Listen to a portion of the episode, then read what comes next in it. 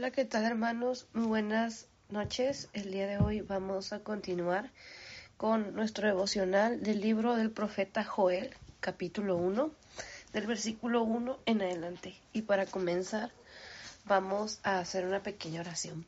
Padre, te doy muchas gracias en esta noche. Gracias por este maravilloso tiempo que nos permites tener comunión contigo.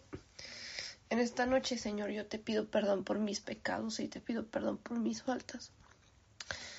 Y te ruego que tomes el control de este tiempo y que quites toda distracción, que quites todo lo que se quiera oponer. Te ruego, Espíritu Santo, tu respaldo. Te pido que me perdones y que me limpies con tu sangre preciosa de todo pecado, de toda maldad, de toda iniquidad, de todo aquello, Señor, que no te agrada.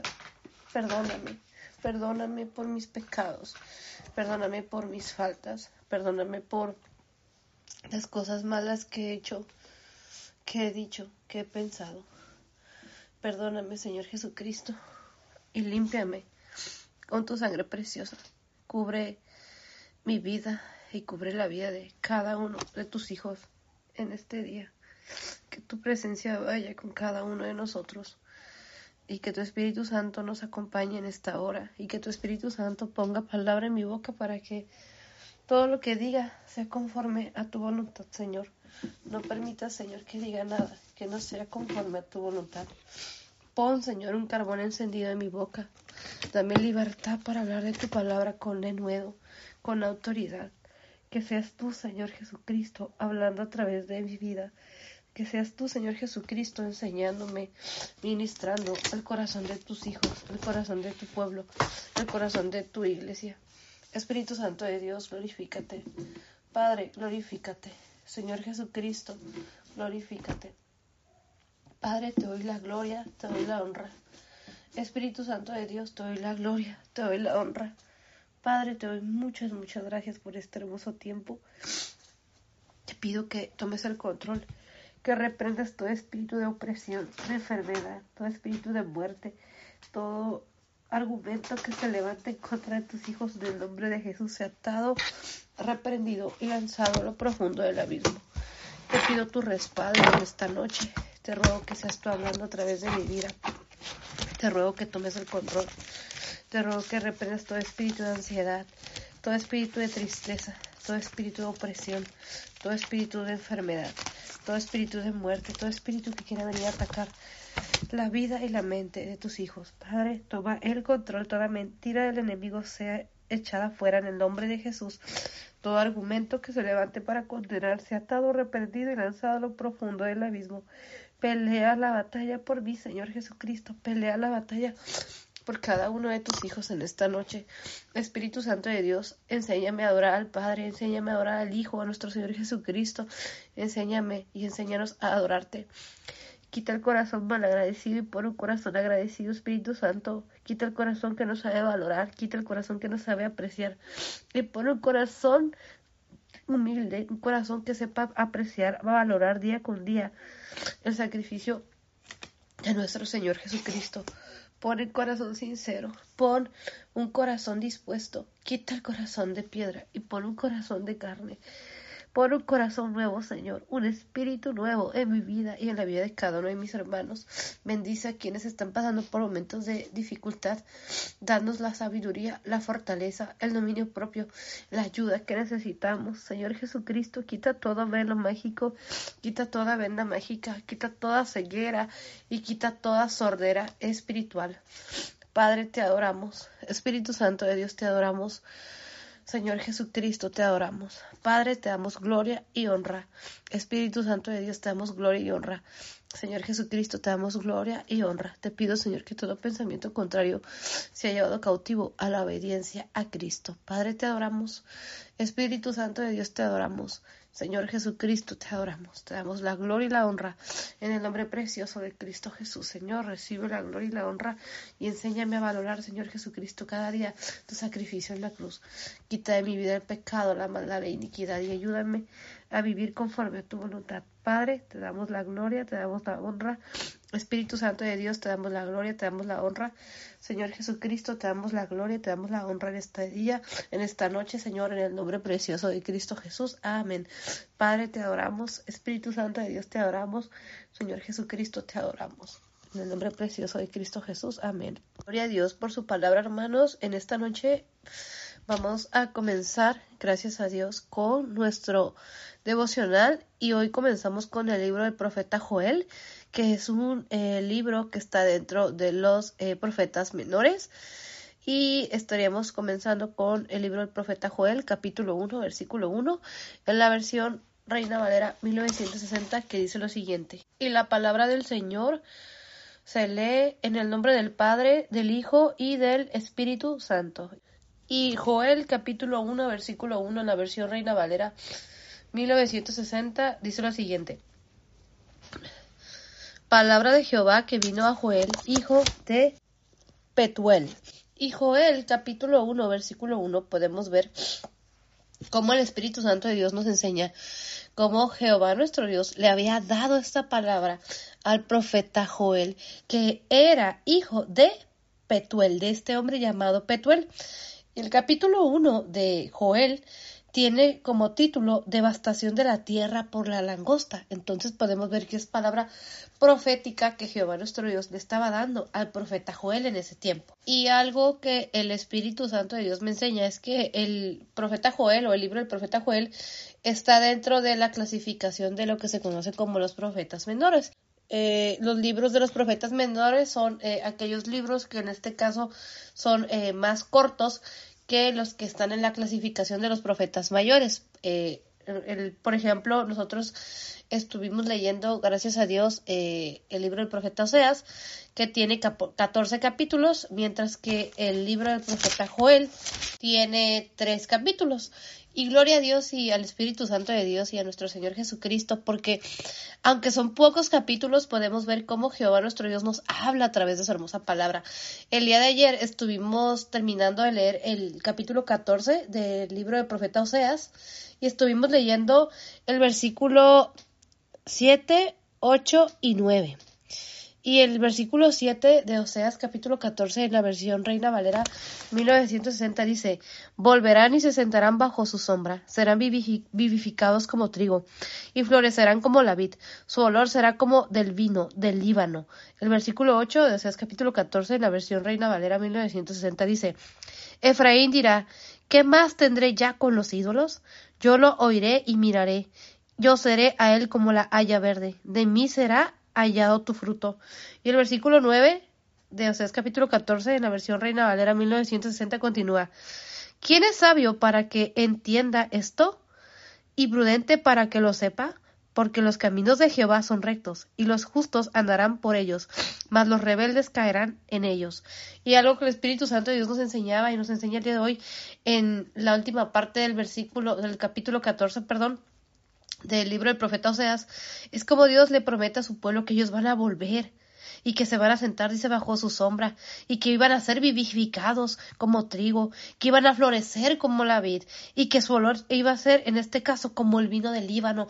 Y ayer leíamos un poco algo que el Espíritu Santo Dios nos enseñaba acerca del significado del Líbano, de este lugar donde abundaban los árboles como el cedro, el pino, eh, abundaban árboles eh, pues muy muy importantes árboles de, madera muy fina porque estaba el pino eh, los robles el cedro eh, también los asbestos y que precisamente el Líbano era un lugar muy importante en aquellos tiempos porque se destacaba por la venta de madera y también algo que el Espíritu Santo Dios nos enseñaba era como el rey Salomón trajo cedro del Líbano para usarlo en el templo. Y entonces algo que el Espíritu Santo Dios me enseña es que el cedro pues es esa madera fina, que algo que el Espíritu Santo Dios también me, enseñaba y nos enseña es que, eh, eh, que recordábamos que en el templo había lo mejor Y qué hermosa promesa que Dios nos enseña que nosotros como sus hijos, el Señor nos está diciendo en la última parte del versículo 7 de Oseas capítulo 14, dice, su olor será como vino del Líbano. Qué hermoso. Y en el versículo 6 también de Oseas capítulo 14 leíamos y dice, se extenderán sus ramas y será su gloria como la del olivo y perfumará como el Líbano. Y qué hermoso, hermanos, la promesa que Dios le está dando a su pueblo. Desde aquellos tiempos le daba a su pueblo Israel en los tiempos del profeta Oseas y que el Espíritu Santo de Dios también nos enseña que nosotros tenemos que tomar esas promesas que Dios tiene para sus hijos, que Dios tiene para su pueblo, porque en el momento que nosotros entregamos nuestra vida a nuestro Señor Jesucristo, en el momento que la recibimos como Señor único y suficiente Salvador, Dios nos dio potestad de ser hechos hijos de Dios. El Señor nos ha hecho, nos ha dado, perdón, potestad de ser hechos sus hijos. Y ahora pertenecemos al reino de Dios, ahora pertenecemos a su pueblo. Y ahora nosotros podemos vivir las promesas que Dios tiene para su pueblo. A pesar de que ahorita estamos en otro tiempo, la palabra de Dios permanece para siempre y sus promesas permanecen para siempre. Y qué hermoso es que nosotros podamos extendernos como ese árbol, que nuestras ramas se extiendan para glorificar a Dios, que nos extendamos este año, que el ministerio que Dios nos ha dado se extienda, que el servicio a Dios se extienda, que nuestra comunión con Dios se extienda, que nuestra vida sea como ese olor del Líbano, ese olor fragante. Imaginémonos, y algo que el Espíritu Santo de Dios me lleva a imaginarme, ese lugar, ese Líbano, ese lugar llamado Líbano, donde abundaban estos árboles, tenían estos, y perdón, que tenían y tienen estos olores tan predominantes como es el pino, el cedro, el roble, eh, recordemos que la madera, perdón, se usa para la, la, creación o en este caso para hacer perfumes. ¿Por qué? Porque la madera pues destaca por su olor. Y qué hermoso, hermanos, que nuestra vida pueda llegar a ser, como, como dice aquí, que el Señor nos vea, que nuestro olor sea agradable su presencia, que el Señor lo compara como ese olor del Líbano, como ese perfume del Líbano, porque dice, y perfumará el versículo 6, en la última parte de Oseas capítulo 14 dice, y perfumará como el Líbano. Y en la última parte del versículo 7 de Oseas capítulo 14 dice, su olor será como de vino del Líbano. Qué privilegio, hermanos, que nuestra vida sea así, como ese olor de vino del Líbano. Qué privilegio que tengamos un olor agradable ante la presencia de Dios, que nuestra ofrenda, que, que la ofrenda que demos a Dios sea agradable a la presencia de Dios. Y el versículo 8 de Oseas capítulo 14 dice, Efraín dirá, ¿qué más tendré yo ¿Qué más tendré ya con los ídolos? Yo lo oiré y miraré. Yo seré a él como la haya verde.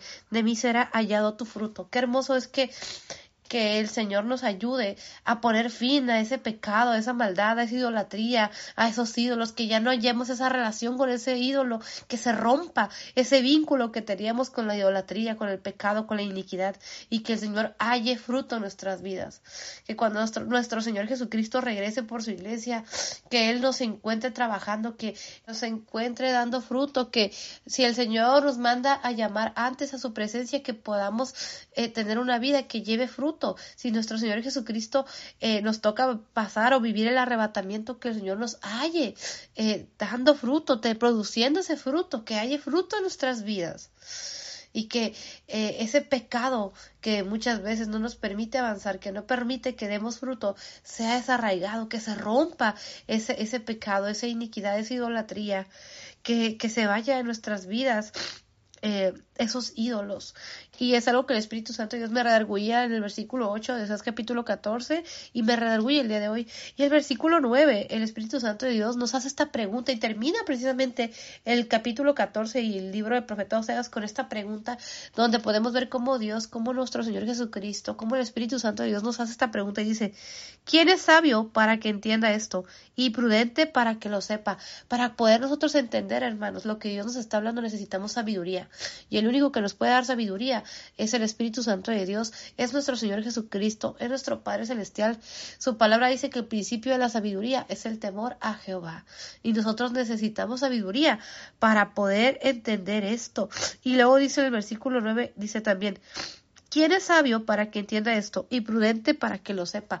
Necesitamos ser sabios y también necesitamos ser prudentes, prudentes en las decisiones que tomamos, porque si nosotros sabemos y entendemos lo que Dios nos está hablando, lo que Dios nos está advirtiendo, entonces vamos a ser prudentes, entonces vamos a ser sabios. Qué hermoso, hermanos, que este año nuestro propósito, eh, yo sé que tal vez muchos de nosotros, algo que el Espíritu Santo Dios me recuerda, tenemos muchos propósitos. Queremos ahorrar, queremos bajar de peso, queremos eh, mejorar en algunas áreas, en la limpieza, en la organización, en el servicio, pero también qué hermoso es que como hijos e hijas de Dios tengamos un propósito en hacer la voluntad de Dios en mejorar, en escudriñar su palabra, en ser sabios, en ser sabios, en ser prudentes. ¿Por qué? Porque eso es realmente lo que nosotros necesitamos. Porque muchas veces nos enfocamos, sí es cierto, en bajar de peso, en las cosas materiales, en ahorrar, en viajar. Pero hermanos, si no somos sabios, si no somos prudentes, entonces de nada sirve, necesitamos ser sabios, necesitamos ser prudentes, es algo que el Espíritu Santo de Dios me enseña, necesitamos sabiduría para entender lo que Dios nos está hablando, porque si no tenemos sabiduría, hermanos, entonces solamente estamos lastimando este cuerpo, solamente estamos derrochando las cosas que Dios nos da, solamente estamos mal administrando los recursos que Dios nos da, solamente estamos, en este caso, mal administrando los dones y talentos que Dios nos ha dado. Entonces necesitamos sabiduría y prudencia para entender lo que Dios nos habla y lo que el Espíritu Santo de Dios nos enseña en el versículo eh, 9, o sea, es capítulo 14, y, todo lo que hemos leído a través del libro del profeta Oseas, hermanos, hemos podido ver la gracia y la misericordia de Dios. Que el Señor, a pesar de que conocía a su pueblo, conocía lo que batallaba con la idolatría, con la fornicación, con sus amantes, que, ellos como pueblo el Señor los comparaba como esa mujer fornicaria, como esa mujer prostituta, porque se habían prostituido con los ídolos. Aún así el Señor tiene misericordia de su pueblo. Y a pesar de que el libro del profeta Oseas había capítulos donde podíamos ver cómo el Señor le estaba diciendo a su pueblo las consecuencias de su pecado, pero aún así en la última parte del libro del profeta Oseas, en el capítulo 14, que tiene como título Súplica a Israel para que vuelva a Jehová. Jehová nuestro Dios le estaba diciendo a su pueblo que volviera. Y nosotros en este tiempo, hermanos, necesitamos volver a Dios, porque muchas veces nos desviamos, porque muchas veces tenemos esos ídolos y a veces no queremos o no podemos entender lo que Dios nos está hablando. A veces sabemos que estamos haciendo las cosas mal, pero no queremos entender, no queremos dejar de hacer eso, no queremos romper esa relación con el pecado, porque como leíamos en el versículo 8, de Oseas capítulo 14 dice, Efraín dirá, ¿qué más tendré ya con los ídolos? Yo lo oiré y miraré, yo seré a él como la haya verde, de mí será hallado tu fruto. Y algo que el Espíritu Santo Dios me enseña en el versículo 8 es que si nosotros queremos que sea hallado ese fruto en nuestras vidas, necesitamos, necesitamos dejar de tener algo que ver con esos ídolos, con el pecado, con la iniquidad, con esas cosas que nos apartan de Dios. Y en el versículo 9, o sea, es capítulo 14, la versión Reina Valera 1960, dice, ¿Quién es sabio para que entienda esto y prudente para que lo sepa? Porque los caminos de Jehová son rectos y los justos andarán por ellos, mas los rebeldes caerán en ellos. Y qué privilegio, hermanos, que nosotros somos justos. Somos justos porque nuestro Señor Jesucristo nos ha hecho justos. Nuestro Señor Jesucristo nos ha justificados. Nos ha justificado, perdón. Nosotros no somos justos porque seamos buenas personas o porque nos portemos bien. Somos justos porque fuimos lavados con la sangre preciosa de nuestro Señor Jesucristo. Y en el momento en que nosotros le entregamos nuestra vida y nuestro corazón, él los ha justificado, Él los ha limpiado de todo pecado y toda maldad. Pero como hijos justos tenemos que vivir en los caminos del Señor, en caminos rectos, porque dice aquí el versículo 9, en la última parte dice, porque los caminos de Jehová son rectos. La palabra del Señor nos enseña, el Espíritu Santo de Dios nos enseña que los caminos de Jehová son rectos. Y luego continúa y dice, y los justos andarán por ellos. Necesitamos andar en ese camino recto que Dios nos enseña y nos manda que tenemos que caminar. Y luego la última parte del versículo 9 dice, mas los rebeldes caerán en ellos. Si nosotros somos rebeldes, hermanos, vamos a caer, vamos a tropezar. Y es algo que el Espíritu Santo de Dios me enseña que muchas veces yo caigo, yo tropiezo porque soy rebelde y vemos las consecuencias del pecado. Y en la versión NBI o nueva versión internacional Oseas capítulo 14, versículo 7 dice lo siguiente, en la versión NBI o la versión internacional. Oseas capítulo 14, versículo 7 dice lo siguiente. Volverán a habitar bajo su sombra y crecerán como el trigo, echarán renuevos como la vid y serán tan famosos como el vino del Líbano. El versículo 8 de Oseas capítulo 14 en la versión NBI continúa. Efraín, ¿qué tengo que ver con los ídolos? Soy yo quien te responde y cuida de ti. Soy yo como el ciprés siempre verde. Tu fruto procede de mí. Gloria a Dios, qué hermosa promesa. Y aquí en la versión NBI podemos ver cómo el Espíritu Santo de Dios nos enseña algo muy importante porque dice, Efraín, ¿qué tengo que ver con los ídolos? Soy yo quien te responde y cuida de ti. Jehová nuestro Dios cuida de nosotros, hermanos. Él nos responde. Nuestro Señor Jesucristo cuida de nosotros y Él nos responde. El Espíritu Santo de Dios cuida de nosotros y Él nos responde. Gloria a Dios. Y luego continúa diciendo en la última parte del versículo 8, dice, soy como el ciprés siempre verde tu fruto procede de mi gloria a Dios. Y el versículo 9 de Oseas capítulo 14, versículo 9, la versión NBI dice lo siguiente, ¿quién es sabio? El que entiende estas cosas. ¿Quién tiene discernimiento? El que las comprende. Ciertamente son rectos los caminos del Señor, en ellos caminan los justos, mientras que allí tropiezan los rebeldes. ¡Wow! El Espíritu Santo de Dios nos enseña, hermanos, los justos caminan en esos caminos rectos del Señor. Los caminos, dice aquí el versículo 9 al final, dice, ciertamente son rectos los caminos del Señor. En ellos caminan los justos, los justos, hermanos.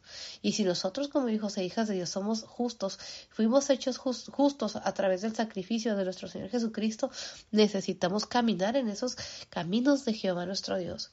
Pero si somos rebeldes, hermanos, vamos a tropezar. Dice la última parte del versículo 9, dice, mientras que allí tropiezan los rebeldes. Una persona rebelde, hermanos, no puede, tropieza. ¿Por qué? Porque está, ah, no está haciendo, perdón, la voluntad de Dios, porque estamos siendo rebeldes. Gloria a Dios por su palabra y que nuestro Señor Jesucristo, que nuestro Padre Celestial, que el Espíritu Santo de Dios nos enseñe y nos ayude a caminar en sus caminos que son rectos, que caminemos como justos, caminemos, perdón, como justos en el camino de Jehová nuestro Dios. Y bueno, vamos a continuar con el libro del profeta Joel. Al principio leíamos Joel capítulo 1, versículo 1, que dice, en la versión Reina Valera 1960, dice, palabra de Jehová que vino a Joel, hijo de Petuel. Y aquí podemos ver que tiene como título Devastación de la tierra por la langosta. ¡Wow! Y aquí podemos ver que es palabra de Jehová, es palabra de Jehová nuestro Dios, que dice aquí que vino a Joel, hijo de Petuel. Gloria a Dios por su palabra y qué hermoso el Espíritu Santo Dios me enseña qué hermoso, hermanos, cuando Jehová nuestro Dios, cuando nuestro Señor Jesucristo, cuando el Espíritu Santo de Dios nos da de su hermosa palabra. Qué hermoso, qué privilegio. Luego dice el versículo 2 de Joel, capítulo 1, en la versión Reina Valera 1960, dice, Oíd esto, ancianos, y escuchad todos los moradores de la tierra. Ha acontecido esto en vuestros días o en los días de vuestros padres. Y aquí podemos ver cómo el Espíritu Santo de Dios nos enseña y podemos ver que es Jehová nuestro Dios que le está hablando a los ancianos, pero también le está hablando a todos los moradores de la tierra. Nos está hablando a nosotros. Y dice aquí en el versículo 2 de, de, 2 de Joel capítulo 1, dice, Oíd esto, ancianos, y escuchad. Tenemos que escuchar, tenemos que oír, hermanos. Luego dice, todos los moradores de la tierra. Y hace la pregunta, dice, ¿ha acontecido esto en vuestros días o en los días de vuestros padres? Y hace esta pregunta. Y el, en el versículo 3 de Joel capítulo 1, en la versión Reina Valera 1960 dice lo siguiente, de esto contaréis a vuestros hijos y vuestros hijos a sus hijos y sus hijos a la otra generación.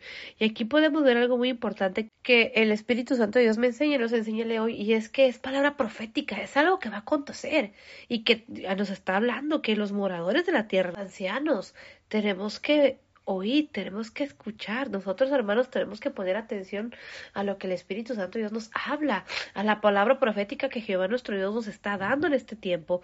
Y aquí podemos ver que le está hablando al profeta Joel y algo que el Espíritu Santo de Dios me enseña en Joel capítulo 1 versículo 3 dice, de esto contaréis a vuestros hijos y vuestros hijos a sus hijos y sus hijos a la otra generación. Y esto, hermanos, es algo que ellos tenían que contar, dice, a sus hijos y a los hijos de sus hijos y dice y sus hijos a la otra generación.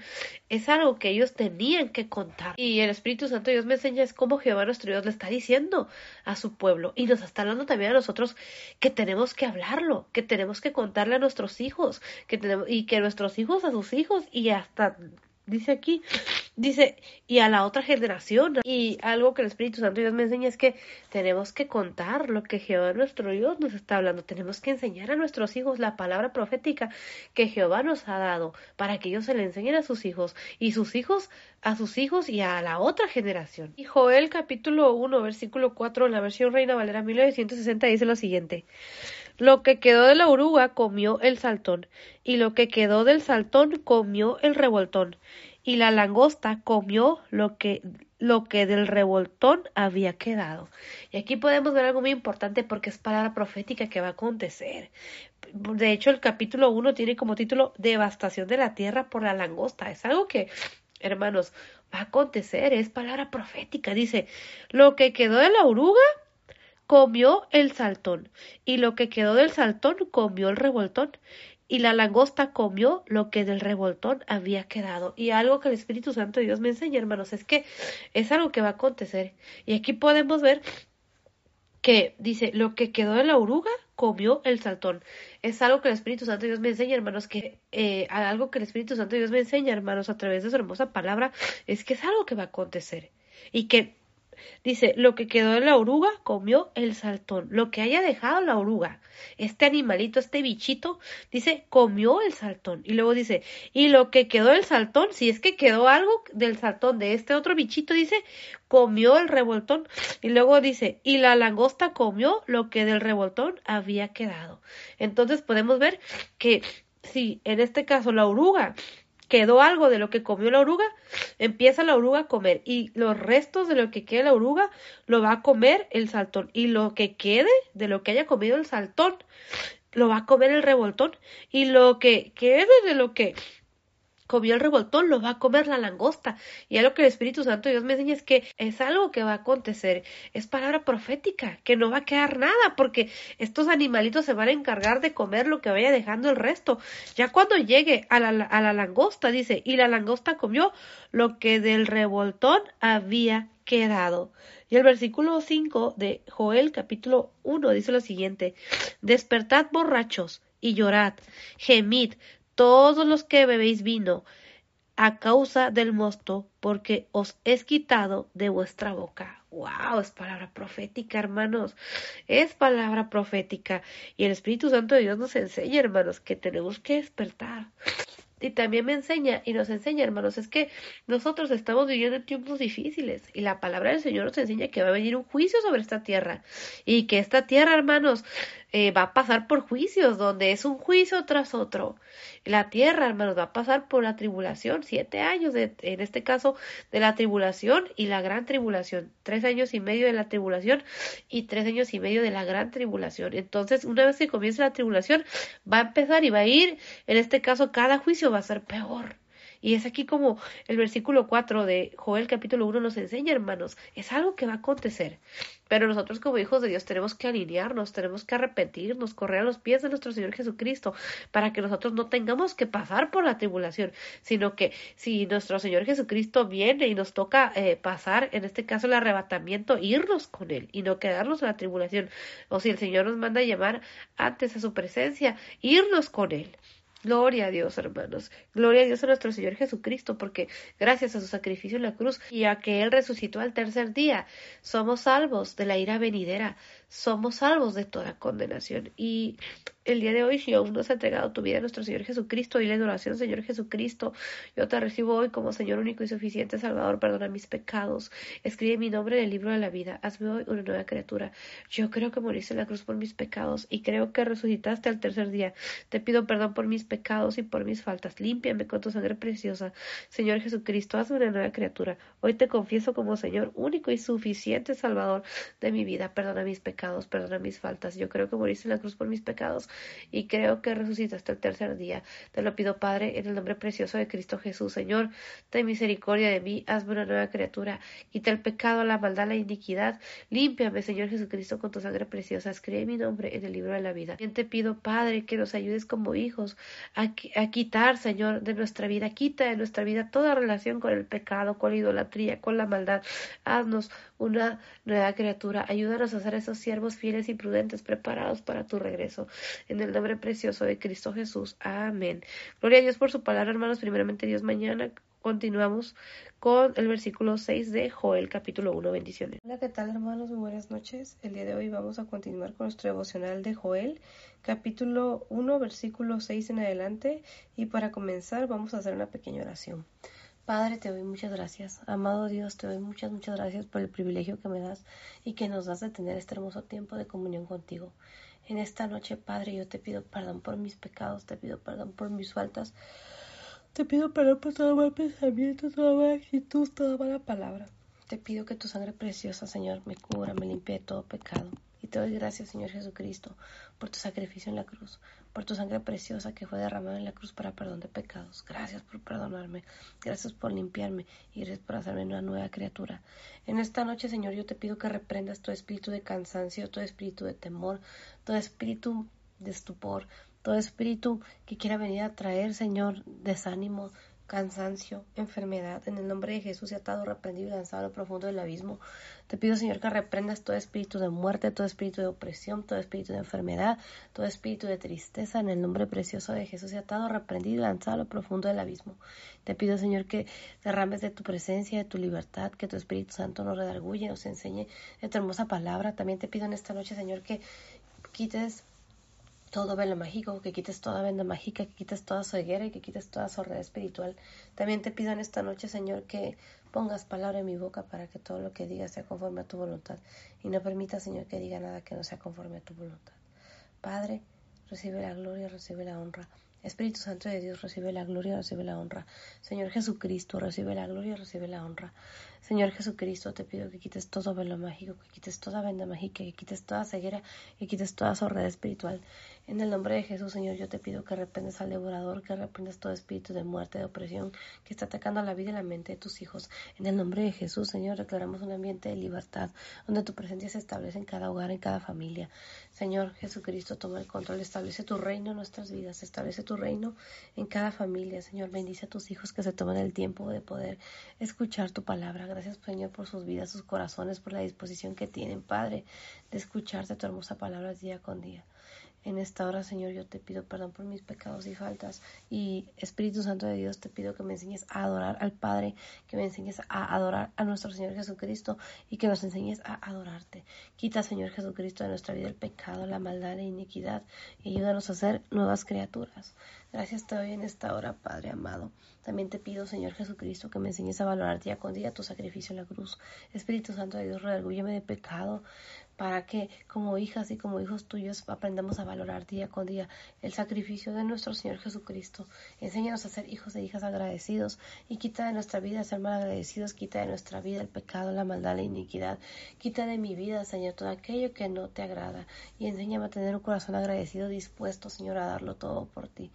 Papito, te doy muchas gracias. Gracias por tu sangre preciosa, Señor, que fue derramada en la cruz, Señor Jesucristo. Gracias por salvarme. Gracias, Señor, amado Dios Padre, por mandar a tu único hijo, a tu hijo unigénito, para que la humanidad pudiésemos ser salvos. Muchas, muchas gracias por salvarnos, por libertarnos, por restaurarnos. Y en esta noche, Señor, yo te pido que tomes el control, que tu Espíritu Santo de Dios me, me de pecado y no redarguya de pecado. Te pido, Señor, que todo pensamiento contrario sea llevado cautivo a la obediencia a Cristo, que establezcas tu reino, que derrames de tu gloria. Señor, que donde abundó el pecado, sobreabunde tu gracia. Yo te pido por mi ciudad, te pido por salvación, te pido por sanidad, te pido por que se estuvo obrando en los corazones de cada uno de tus hijos, Señor, transformando nuestras vidas y desarraigando en nuestra vida el pecado, la iniquidad. Quita el corazón mal agradecido y pone un corazón agradecido en esta hora. Padre, te adoramos. Espíritu Santo de Dios, te adoramos. Señor Jesucristo, te adoramos. Recibe, Señor, la gloria y la honra en el nombre precioso de Cristo Jesús. Amén. Gloria a Dios por su palabra, hermanos. El día de hoy vamos a continuar con nuestro devocional del libro del profeta Joel, capítulo 1, versículo 6 en adelante. Y la palabra del Señor se lee en el nombre del Padre, del Hijo y del Espíritu Santo. Y Joel, capítulo 1, versículo 6 dice lo siguiente: Porque pueblo fuerte e innumerable subió a mi tierra. Sus dientes son dientes de león, y sus muelas, muelas de león y el versículo 6 tiene como referencia Apocalipsis capítulo 9, versículo 8. Y algo que el Espíritu Santo de Dios nos enseñaba el día de ayer y nos enseña el día de hoy es que el libro del profeta Joel está hablando palabra profética que Jehová nuestro Dios le había dado en ese tiempo al profeta Joel. Y el versículo 5 de, Joel, capítulo 1, leíamos el día de ayer lo siguiente en la versión Reina Valera 1960, dice, Despertad borrachos y llorad, gemid todos los que bebéis vino, a causa del mosto, porque os es quitado de vuestra boca. Y algo que el Espíritu Santo de Dios me enseña en el libro del profeta Joel, en el capítulo 1, y en los versículos 1 al 4 que leíamos eh, en el día de ayer, es que Jehová nuestro Dios le está diciendo al profeta Joel que iba a venir un tiempo, tiempo de juicio, es palabra profética y algo que el Espíritu Santo Dios me enseña, hermanos, y que podemos entender como el Espíritu Santo Dios nos enseña, hermanos, que esta palabra profética que le fue dado al profeta Joel era para su pueblo Israel, pero también para toda la humanidad, porque dice el versículo 2 de Joel capítulo 1 dice, Oye esto, ancianos, y escucha todos los moradores de la tierra ha acontecido en vuestros días o en los días de vuestros padres? Y algo que el Espíritu Santo de Dios me enseña es cómo Jehová nuestro Dios está hablando a su pueblo. Y así estas preguntas, dice en el versículo 2 de Joel capítulo 1, dice al final, ¿ha acontecido esto en vuestros días o en los días de vuestros padres? Y algo que el Espíritu Santo Dios me enseña en el versículo 2 es que Jehová nuestro Dios le está diciendo que iba a venir un juicio, iba a venir tiempos difíciles, que les iba a pasar, todo lo que ellos iban a pasar y en el versículo 3 de Joel capítulo 1 dice, de esto contaréis a vuestros hijos y vuestros hijos a sus hijos y sus hijos a la otra generación. Y aquí podemos ver cómo Jehová nuestro Dios le está mandando, le está diciendo que ellos tenían contarle a sus hijos y los hijos a sus hijos y así eh, como dice la última parte del versículo 3 de Joel capítulo 1, dice en la versión Reina Valera al final, dice, y sus hijos a la otra generación. Entonces, algo que el Espíritu Santo Dios me enseña, hermanos, es que como padres tenemos que compartirle a nuestros hijos lo que Dios nos está hablando, para que ellos le hablen a sus hijos.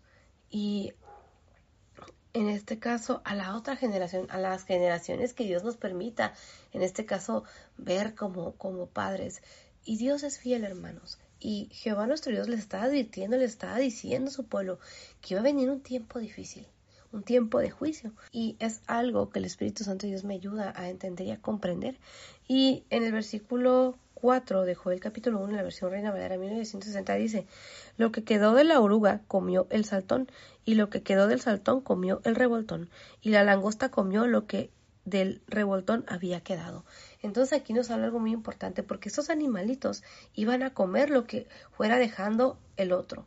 Hasta que, hasta que todo en este caso desapareciera, hasta que no quedara casi nada, prácticamente que no quedara nada, porque dice en la última parte dice, y la langosta comió lo que del revoltón había quedado. Wow, entonces eh, ¿Cuántos de nosotros, algo que el Espíritu Santo Dios me enseña, cuántos de nosotros no hemos conocido o hemos visto una, una oruga o estos animalitos que menciona aquí? Estos animalitos, hermanos, que menciona aquí en el versículo 4 dejó el capítulo 1 dice, lo que quedó la oruga comió el saltón, y lo que quedó del saltón comió el revoltón, y la langosta comió lo que del revoltón había quedado. Entonces, cada animalito conforme iba comiendo lo que quedaba o lo que dejaba, lo iba comiendo el otro animalito hasta que algo que el Espíritu Santo Dios me enseña hasta que fuera consumido todo. Y algo que el Espíritu Santo Dios me enseña en estos tiempos, hermanos, es que necesitamos hablarle a nuestros hijos acerca de la palabra profética que Jehová nuestro Dios le ha dado a su pueblo. Tenemos que enseñarle a nuestros hijos acerca de nuestro Señor Jesucristo, acerca del arrebatamiento, acerca de la tribulación, acerca de la gran tribulación, para que ellos conozcan lo que Dios va a hacer, lo que va a acontecer porque vivimos en tiempos, hermanos, donde mucha gente no conoce de Dios, mucha gente no conoce tiempos en los cuales estamos viviendo. Entonces, como hijos y como hijas de Dios, es importante que, que contemos lo que Dios le está hablando a su pueblo, la palabra, la palabra profética que Jehová nuestro Dios nos está dando a nosotros en este tiempo. Gloria a Dios por su palabra. Y el versículo 5 de Joel capítulo 1 dice lo siguiente. Despertad borrachos y llorad, gemid todos los que bebéis vino a causa del mosto, porque os es quitado de vuestra boca. Wow, el Señor les está diciendo a su pueblo, despertad borrachos.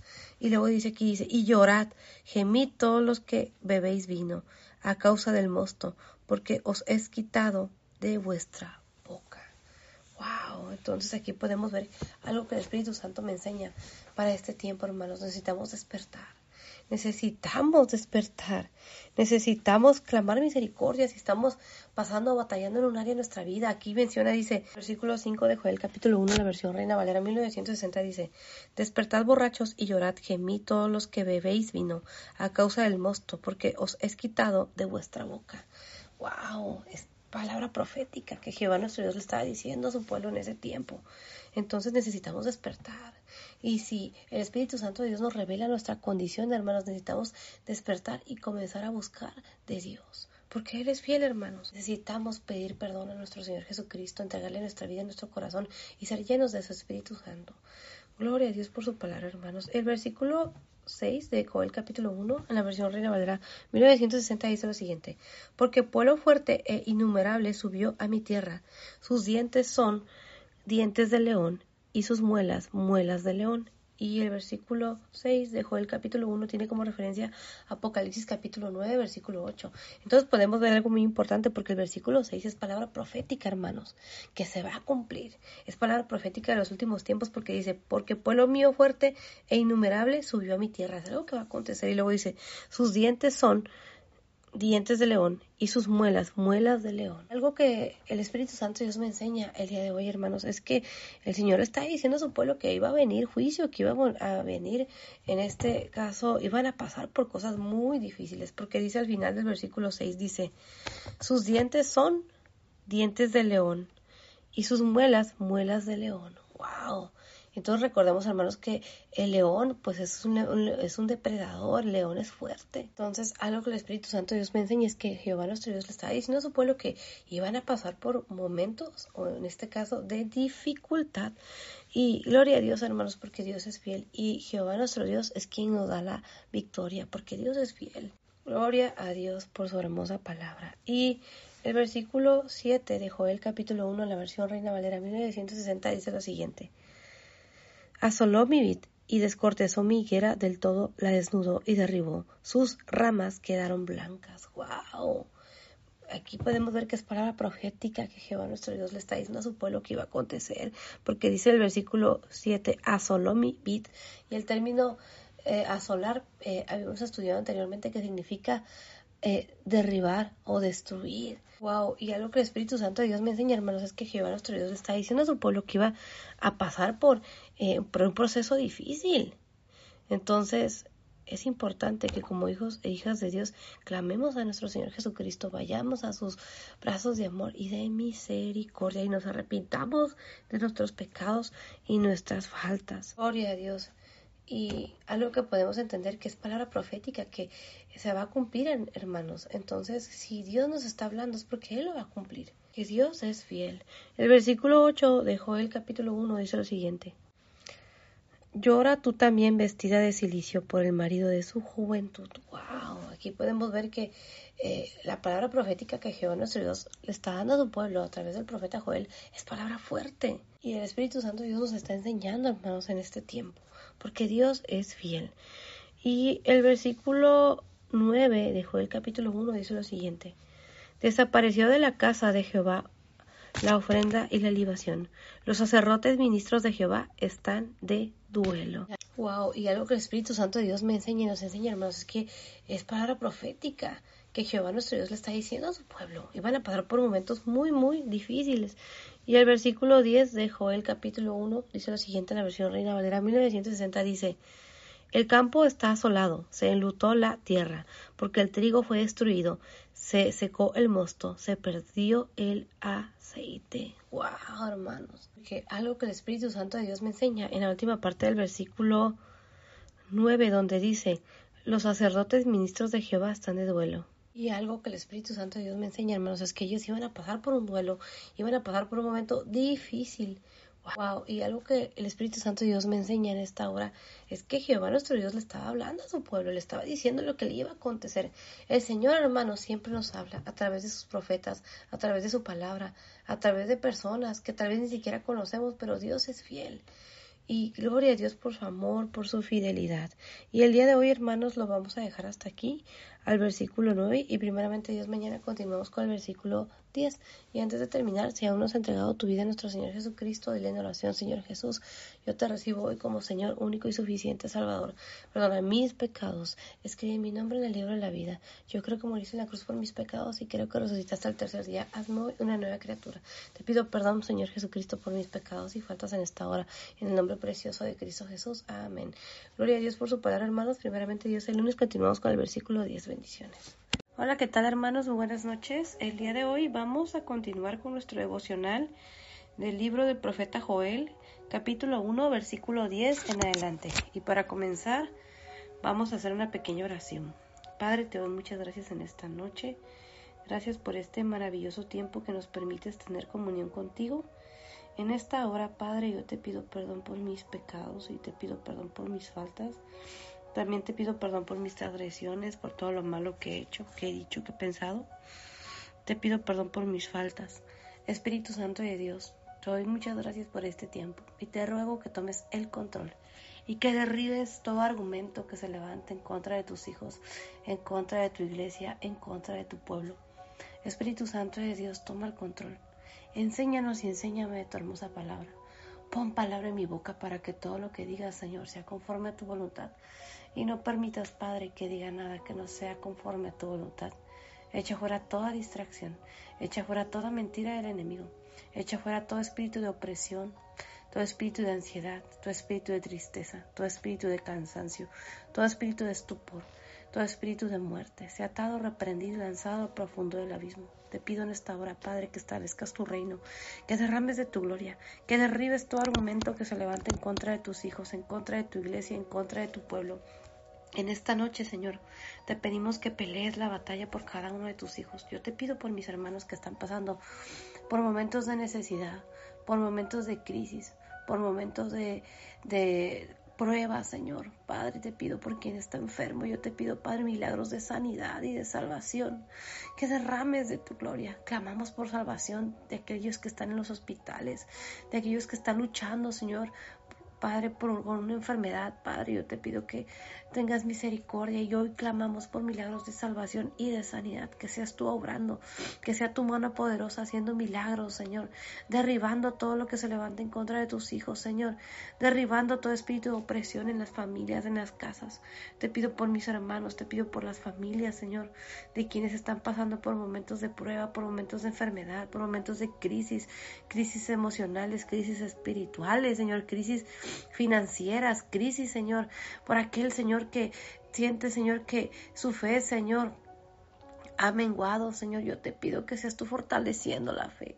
Padre, ayúdanos, ayúdanos en esos momentos de debilidad, ayúdanos en esos momentos en los que, Señor, sentimos que ya no podemos más. Ayúdanos, fortalece nuestra fe, Señor. Señor, cambia toda crisis, cambia toda situación, cambia todo proceso, Señor, y, y que se haga tu voluntad, Señor. Sé tú obrando, aún en los momentos en los que sintamos que no estamos viendo cambios, Señor. Ahí, Señor, tu Espíritu Santo nos dé paz, nos dé consuelo. Tu Espíritu Santo, Señor, nos dé la palabra, nos dé la salida. Señor, nos ayude, nos guíe, nos dé la sabiduría, nos dé la, la, la fortaleza, Señor, y nos dé, Señor, la ayuda que necesitamos. Yo te pido por quienes están pasando por momentos de dificultad, por momentos de crisis en, toda, en cualquier área, perdón, o en las áreas, Señor, en que estén batallando. Padre, yo te pido que sea tu mano poderosa obrando, que sea tu mano poderosa, Señor, que nos sostenga, que sostenga a cada uno de tus hijos, que sea tu Espíritu Santo obrando en esta hora. Padre, yo te doy la gloria, te doy la honra y te pido perdón por mis pecados, te pido perdón por mis faltas, te pido perdón por todo lo malo que he hecho, que he dicho y que he pensado. Y en esta hora, Señor, hoy clamo por mis hermanos, hoy clamo por aquel que está pasando por necesidad, Padre, y ayúdanos como hijos e hijas tuyas a pararnos a la brecha, a clamar, Señor, a ser esos obreros que vayamos a la mies, aquel que necesita escuchar de ti. Yo te ruego, Espíritu Santo, que pongas palabra en mi boca para que todo lo que diga sea conforme a tu voluntad y no permitas que diga nada que no sea conforme a tu voluntad. También te pido, Señor, en esta hora que reprendas al devorador, que reprendas todo espíritu de opresión, de muerte, todo espíritu de ansiedad, de tristeza, sea atado, reprendido y lanzado a lo profundo del abismo. Señor Jesucristo, reprende al devorador. Señor Jesucristo, reprende todo espíritu de muerte. Establece tu reino en cada hogar, en cada familia, Señor. Establece tu reino, Señor, en cada hogar, Señor, en cada situación. Sea tu, sea tu obra, sea tu Espíritu Santo obrando. Establece tu reino, Señor, en cada ciudad, Señor. Establece tu reino, Señor, en nuestro país. Glorifícate. Señor Jesucristo, te ruego que quites todo velo mágico, que quites toda venda mágica, que quites toda ceguera y que quites toda sordera espiritual. Que abras nuestros oídos espirituales, que abras nuestro entendimiento, que eches fuera toda distracción, todo espíritu de cansancio, de sueño, todo espíritu de estupor, sea atado, reprendido y lanzado a lo profundo del abismo. Te ruego, Espíritu Santo de Dios, que establezcas tu reino, que bendigas a tu iglesia, que bendigas a tus hijos. Señor Jesucristo, toma el control. Pon palabra en mi boca para que todo lo que diga sea conforme a tu voluntad y no permitas que diga nada que no sea conforme a tu voluntad. Espíritu Santo de Dios, glorifícate. Señor Jesucristo, glorifícate. Padre amado, glorifícate. Señor Jesucristo, te damos la gloria, te damos la honra. Espíritu Santo de Dios, te damos la gloria, te damos la honra. Señor Jesucristo, te damos la gloria, te damos la honra. Señor Jesucristo, gracias, gracias por tu obra maravillosa en la cruz, porque gracias a tu sangre preciosa somos limpios de todo pecado, somos salvos. Hoy clamamos a tu sangre preciosa que nos limpie de todo pecado, que nos sane, que nos restaure, que nos limpie, que nos salve. Señor Jesús, muchas, muchas gracias. Espíritu Santo de Dios, pone en mí y pone en cada uno de nosotros un corazón agradecido, un corazón que sepa y aprenda a valorar día con día el sacrificio de nuestro Señor Jesucristo. Quita de nuestra vida el ser mal agradecidos y pone un corazón agradecido, pone un corazón dispuesto a darlo todo por ti. Espíritu Santo de Dios, enséñanos a adorar al Padre, enséñanos a adorar al Hijo, enséñanos a adorarte, enséñanos a adorar a nuestro Señor Jesucristo, enséñanos a adorarte, Espíritu Santo de Dios. Pon palabra en mi boca, pon esa palabra, Señor, que seas tú hablando a través de mi vida. Echa fuera toda ansiedad, echa fuera toda tristeza, echa fuera todo cansancio. Sé tú revelándonos de tu hermosa palabra. Te doy muchas gracias en esta noche, Señor Jesucristo. Te doy muchas gracias, Espíritu Santo.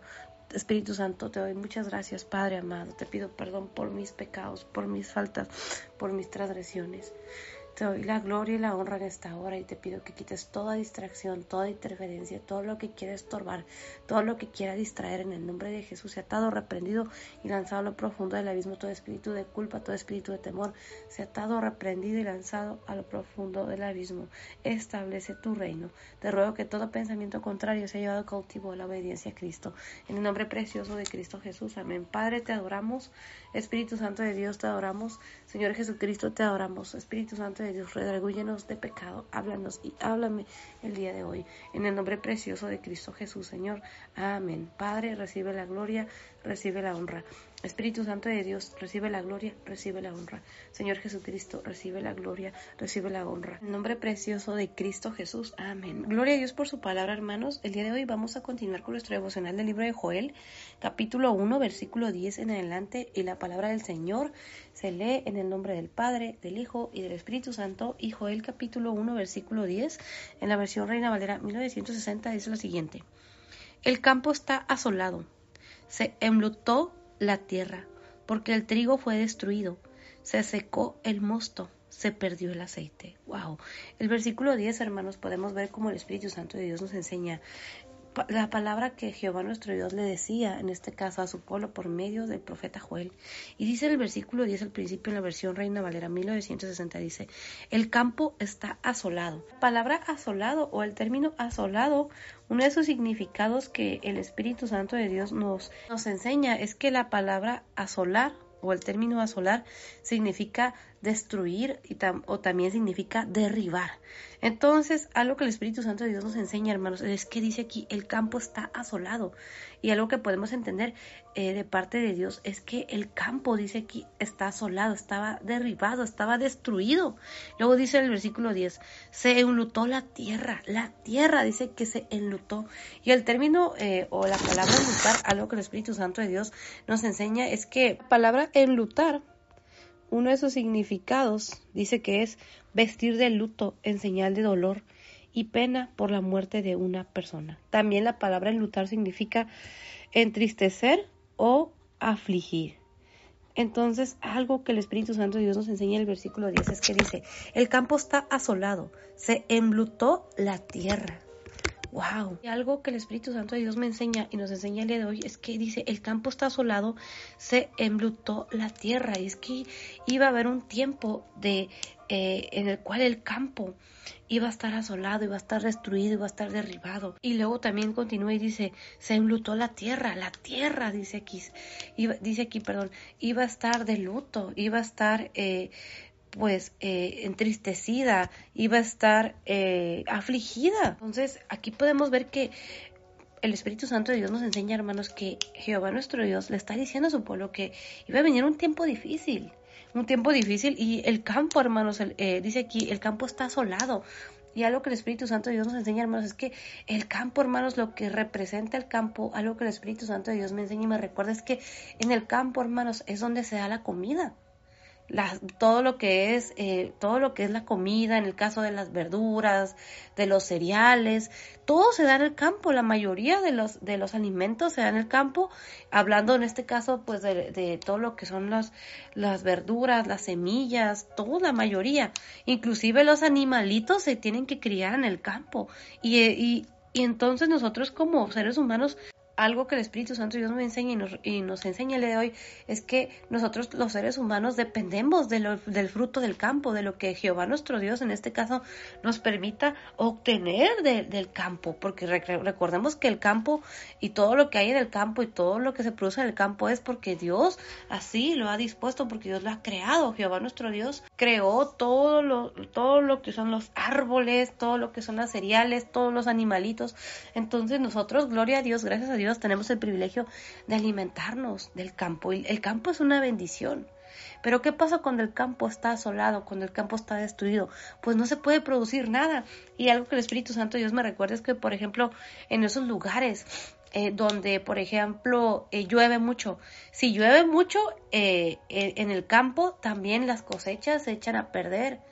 ¿Por qué? Porque todo lo que se siembra, en este caso, se pierde. Si hay sequía, también eh, el campo, lo que hay en el campo, perdón, también eh, en este caso no se produce nada. ¿Por qué? Porque no permite que eh, en este caso las plantitas o las o, los vegetales o lo que se produzca en el campo, si no hay agua, pues no produce, no, no, no hay vida. Entonces un campo asolado también puede ser aquel campo en el cual, por ejemplo, hay, ocurre un incendio. Y algo que el Espíritu Santo de Dios me enseña, hermanos, es que el campo, pues es, es un lugar que, del cual es muy importante para nosotros como humanidad, porque de ahí salen los alimentos, gracias a Dios. Pero que también es un lugar que hay que cuidarlo, porque el campo puede ser asolado, puede ser derribado, puede ser destruido a través de una inundación, a través de eh, un incendio, a través de una sequía, a través de, de, en este caso, un fenómeno natural que ocurra en, en ese lugar y que a través también las plagas pueden llegar a asolar, eh, el campo puede llegar a destruir, hay, plagas que, que, se comen todo lo que es este, lo que se esté produciendo en ese momento. Entonces, el campo es muy importante, hermanos, y a veces nosotros no lo tomamos en cuenta. Y espiritualmente, nosotros como hijos de Dios tenemos que cuidar ese campo espiritual. Nosotros como hijos e hijas de Dios tenemos un campo espiritual, un campo que necesita ser cuidado, un campo donde gloria a Dios, Dios permite que nosotros como hijos e hijas de Dios eh, aprendamos, crezcamos, un campo que produce fruto. Nuestra vida es como ese campo, es algo que el Espíritu Santo Dios me enseña. Nuestra vida es ese campo que Dios, que Jehová nuestro Dios, que nuestro Señor Jesucristo, que el Espíritu Santo de Dios nos da la semilla. Es algo que el Espíritu Santo de Dios me enseña el día de hoy. Nosotros en el momento en el cual escuchamos la palabra de Dios, en ese momento la semilla fue sembrada en este, en este campo, en este corazón, en esta vida. Y en el momento en que le entregamos a nuestro Señor Jesucristo, esa semilla empezó a, a florecer. Y gloria a Dios porque Jehová nuestro Dios, nuestro Señor Jesucristo, el Espíritu Santo de Dios comienza a obrar en nuestras vidas y el Espíritu Santo de Dios es esa agua que nuestro Señor Jesucristo nos ha dado para que esa semilla que fue sembrada en el momento en que le entregamos nuestra vida y nuestro corazón, pues comience a crecer. Y el Espíritu Santo es el que nos da eh, ese crecimiento, es nuestro Señor Jesucristo, es Jehová nuestro Dios. Es nuestro Señor Jesucristo haciendo su obra en nuestras vidas. Es Jehová nuestro Dios haciendo su obra en nuestra vida. Es nuestro Señor Jesucristo haciendo su obra en nuestra vida. Es el Espíritu Santo de Dios haciendo su obra en nuestra vida. Entonces nuestra vida, algo que el Espíritu Santo de Dios me enseña es que es como ese campo. Y ese campo lo tenemos que cuidar, porque a veces hay tiempos donde ese campo es asolado, donde la tierra está de luto, está pasando por tristeza, está pasando por momentos difíciles, por momentos de pérdida. ¿Cuántos de nosotros no, no nos hemos sentido así? que espiritualmente nos sentimos que estamos eh, derribados, que estamos destruidos, que estamos pasando por procesos que nos enlutan, que nos hacen sentir tristeza, que nos hacen vestirnos de luto espiritualmente momentos en los cuales sentimos que ya no podemos más, momentos en los cuales nos sentimos muertos, momentos en los cuales sentimos que ya lo hemos perdido todo. ¿Cuántos de nosotros nos ha tocado pasar por procesos? Pero aún en esos procesos es donde nosotros necesitamos correr a los pies de nuestro Señor Jesucristo y pedirle a Él que sea el que nos dé ese soplo de vida que necesitamos y pedirle a nuestro Señor Jesucristo que nos dé esa agua de vida que salte para vida eterna, que nos llene de su Santo Espíritu y que aún en los tiempos de prueba, los momentos difíciles, sea su Espíritu Santo dándonos la paz, esa paz que sobrepasa todo entendimiento.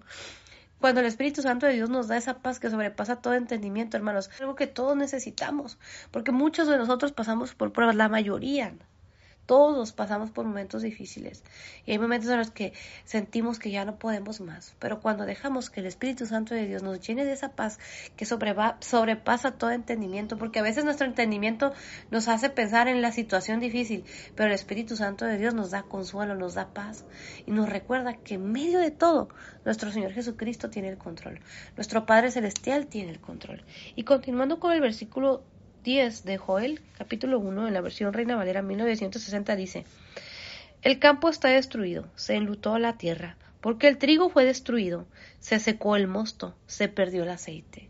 Y aquí nos habla de pérdida, nos habla de ese tiempo en el cual ellos como pueblo iban a pasar tiempos de pérdida, tiempos donde el campo iba a ser asolado, iba a ser destruido, tiempos donde la tierra iba a estar eh, enlutada, donde la tierra iba a estar eh, sufriendo, donde la tierra iba a estar entristecida por la, pérdida. y aquí nos dice en el versículo 10 al final, dice, porque el trigo fue destruido, se secó el mosto, se perdió el aceite. El trigo, hermanos, en aquellos tiempos y en estos tiempos es una fuente de alimento muy importante y en aquellos tiempos pues era una fuente de alimentación muy importante. Aún en estos tiempos para nosotros el, trigo sigue siendo una fuente de alimentación porque es con el que se hace el pan. Y luego dice, se secó el mosto. Y el término mosto o la palabra mosto Dice que la palabra en la Biblia, uno de sus significados de la palabra mosto Dice la palabra mosto que designa al zumo de uva sin fermentar. Viene del latín mosto, zumo de uva sin fermentar o muy poco fermentado, que creaba un vino muy dulzón. Entonces aquí podemos ver que en la última parte del versículo 10 dice, porque el trigo fue destruido, se secó el mosto, se perdió el aceite. ¡Wow! ¿Cuántos de nosotros no hemos sentido? pasado por momentos o procesos donde sentimos que se ha perdido el trigo. Se ha perdido, sentimos que hemos perdido ese alimento, esa fuente de alimento, donde nos sentimos débiles en la fe. O esos momentos en los cuales se ha perdido el mosto. Y el mosto, algo que el Espíritu Santo de Dios me enseña y nos enseña es que eh, es ese zumo con el que se producía, dice, un vino muy dulzón. Y algo que el Espíritu Santo de Dios me enseña es que el vino, uno de sus efectos que tiene, pues es la alegría, es, es festejo. Y eh, dentro de los significados o que, que, buscaba acerca del vino, dice que representa el gozo del Espíritu Santo, mientras que el aceite representa la unción del Espíritu Santo. Esa es una de las interpretaciones o significados que se le da. Eh, hay muchas interpretaciones, pero algo que el Espíritu Santo Dios me enseña es que el, vino, precisamente, uno de los efectos que tiene, pues es ese festejo, ese, ese, en ese momento de, de celebración. ¿Y cuántos de nosotros no hemos pasado por momentos en los cuales el gozo se ha ido de nuestra vida? En el cual sentimos que la unción se ha ido de nuestra vida, porque dice en la última parte del versículo 10, porque el trigo fue destruido, se secó el mosto, se perdió el aceite. ¿Cuántos de nosotros no hemos pasado por procesos donde sentimos que lo hemos perdido todo? En alguna etapa de mi vida les comentaba que, les comentaba, perdón, anteriormente que llegó un momento en mi vida en el cual yo sentí que había perdido todo, que había perdido el gozo, había perdido y me sentía tan lejos de Dios. Yo sentía que había perdido la unción. Yo sentía que, que, me sentía tan débil en la fe. Me sentía con un corazón alejado de Dios, aunque tal vez estaba yendo a la iglesia, pero en mi corazón mi fe había menguado. Y tal vez estaba yendo a la iglesia, pero aún espiritualmente yo me sentía muerta, me estaba enlutada por el proceso que me había tocado pasar. Estaba triste. Y en esa etapa de mi vida eh, fue un proceso muy difícil porque me tocó pasar precisamente por la pérdida de alguien muy importante eh, en mi familia. Aparte, económicamente estaba muy mal y en todas las áreas de mi vida yo sentía que lo había perdido todo. Pero Dios en su gracia y su misericordia me sostuvo y me ha sostenido y yo sé que me sigue sosteniendo y me sostendrá. Él sostiene mi vida, Él sostiene a mi familia, Él sostiene el ministerio que me ha dado y Él me sostiene. Yo, algo que el Espíritu Santo de Dios me enseña es que todo lo que tengo y todo lo que soy, se lo debo a Dios. Y hoy cuando veo mi vida, le doy la gloria y la honra al Señor porque, porque yo no tenía nada. Pero Dios ha tenido misericordia de mí y me ha dado todo. Y le doy la gloria y la honra al Señor, porque me ha dado cosas que nunca pensé que yo iba a llegar a tener. Cosas que yo pensé que ya se habían perdido. Cosas que, que yo ni siquiera me podía imaginar. Que cuando yo era joven o cuando era adolescente yo no creía, no entendía, no sabía todo lo que Dios tenía para mí. Pero hay procesos en los que tenemos que pasar. Y hay procesos que en el momento no lo entendemos, pero que cuando llegamos a la al final del proceso y vemos cómo la mano de Dios nos sostiene, hermanos, podemos darnos cuenta que es Dios obrando y que aún en esos momentos de dificultad, cuando creímos o nos sentimos que se ha perdido el trigo, que se ha perdido el mosto, que se ha perdido el aceite, que se ha perdido ese alimento, esa fuente de alimento, que se ha perdido la fe, que se ha perdido el gozo, que se ha perdido la unción, la presencia de Dios, hermanos. Aún ahí podemos ver su mano poderosa. Gloria a Dios, gloria al Espíritu Santo de Dios, gloria a nuestro Señor Jesucristo.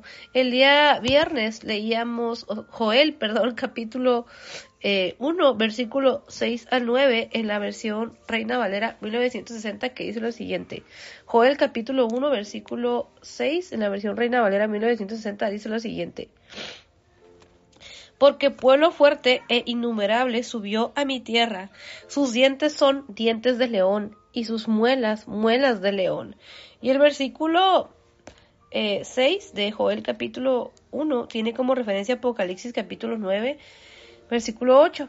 Y luego el versículo 7 de Joel capítulo 1, en la versión Reina Valera 1960 continúa y dice, asoló mi vid y descortezó mi higuera, del todo la desnudó y derribó sus ramas quedaron blancas. Y algo que el Espíritu Santo de Dios nos enseñaba el día viernes y nos enseña el de hoy en el versículo 6 es, dice, porque pueblo fuerte e innumerable subió a mi tierra, lo dice el principio del versículo 6. Entonces podemos ver que ellos iban a pasar por un proceso muy difícil, en el cual un pueblo fuerte, dice, había subido a su tierra.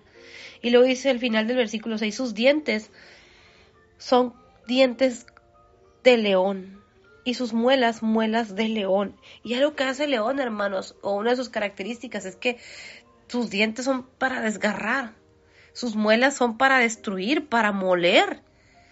El león cuando agarra su presa, hermanos, para eso tiene sus dientes, sus muelas, es para acabar con su presa. Y algo que el Espíritu Santo de Dios nos enseña es que a veces pasamos por procesos en el cual nos llegamos a sentir como esa presa en manos de ese león donde nos sentimos molidos, donde nos sentimos destruidos. Y el Espíritu Santo de Dios me recuerda, hermanos, que el enemigo anda como león rugiente buscando a quien devorar. Y algo que el Espíritu Santo Dios me enseña en el versículo 6 de Joel capítulo 1 versículo 6 es precisamente que hay que tener cuidado, hermanos, de no abrirle puertas, porque el enemigo anda como león rugiente buscando a quien devorar. Y el enemigo, hermanos, sus dientes son dientes de león, sus muelas son muelas de león. ¿Para qué? Para acabar con la presa. Entonces el Espíritu Santo de Dios me enseña y me redarguye a no abrirle las puertas al enemigo, porque él anda como león rugiente buscando a quien devorar. Y algo que el Espíritu Santo de Dios me enseña en Joel capítulo 1 versículo 6 es también que a veces hay procesos, hermanos, donde ese pueblo fuerte e innumerable sube a nuestra tierra. Llegan los problemas, llegan las situaciones fuertes. Y a veces sentimos que esos problemas pueden llegar a ser como ese león para procesos que Dios también permite en nuestras vidas. Muchos procesos, hermanos, que el Señor permite en nuestras vidas, eh, muchos procesos eh, son porque Dios está tratando con nosotros. Otros procesos son también por causa del pecado, donde le abrimos la puerta al pecado, donde le abrimos la puerta al enemigo, que anda como león rugiente buscando a quien devorar. Y luego en el versículo 7 de Joel capítulo 1 dice, asoló mi vid y descortezó mi higuera, del todo la desnudó y derribó.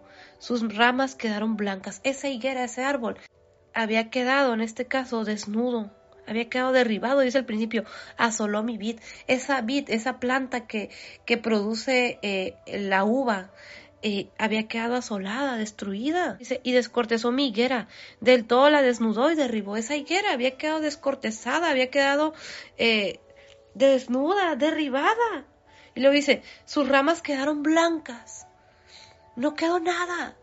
Y hay procesos, hermanos, donde el Señor permite que pasemos por situaciones donde pareciera que lo hemos perdido todo, donde tal vez nuestra ramita o nuestra higuera queda desnuda y sentimos que nuestra rama queda, como dice aquí, blancas, blanca. Ese árbol se siente derribado. Sentimos que ya no estamos dando fruto, que ya no hay nada pero aún ahí podemos ver la mano de Dios. Dice el versículo 8 de Joel capítulo 1, dice, en la versión Reina Valera 1960 dice, llora tú como joven vestida de silicio por el marido de su juventud. Y algo que el Espíritu Santo de Dios me enseña, hermanos, es que el silicio, uno de sus eh, significados en la Biblia dice que era un saco o vestidura áspera que se usaba antiguamente para la penitencia. Dice que el silicio era ropa, era ropa toscamente tejida y de tela oscura, generalmente de pelo de cabra o de camello.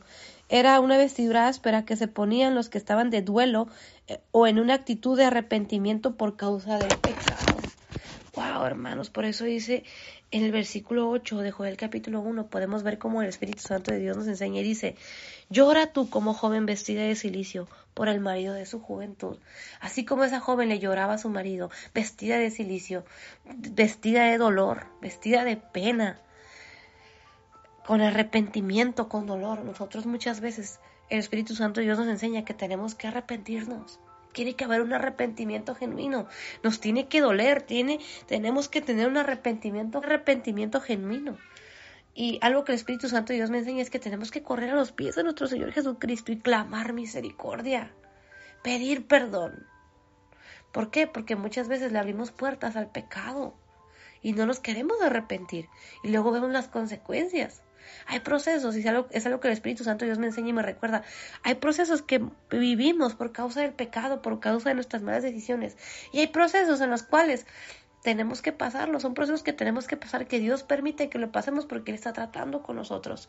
En el momento no lo entendemos, pero el Señor es fiel y Él trata con nosotros. Y algo que el Espíritu Santo de Dios me enseña y me recuerda es que en esos momentos en los cuales sentimos que ya no podemos más, es donde nos tenemos que aferrar a las promesas de Dios, porque Él es fiel y Él cumple sus promesas. Aunque nosotros fuéramos infieles, Él permanece fiel. Él es fiel. El versículo 9 de Joel capítulo 1 en la versión Reina Valera 1960 continúa y dice, Desapareció de la casa de Jehová la ofrenda y la libación los sacerdotes, ministros de Jehová, están de duelo. Inclusive podemos ver algo que el Espíritu Santo de Dios me enseña y nos enseña, dice que ese tiempo iba a ser tan difícil, porque dice que dice desapareció de la casa de Jehová la ofrenda y la libación. No iba a haber ofrenda ni libación en la casa de Jehová. Y luego dice, los sacerdotes ministros de Jehová están de duelo. Los sacerdotes iban a estar de duelo. Qué fuerte.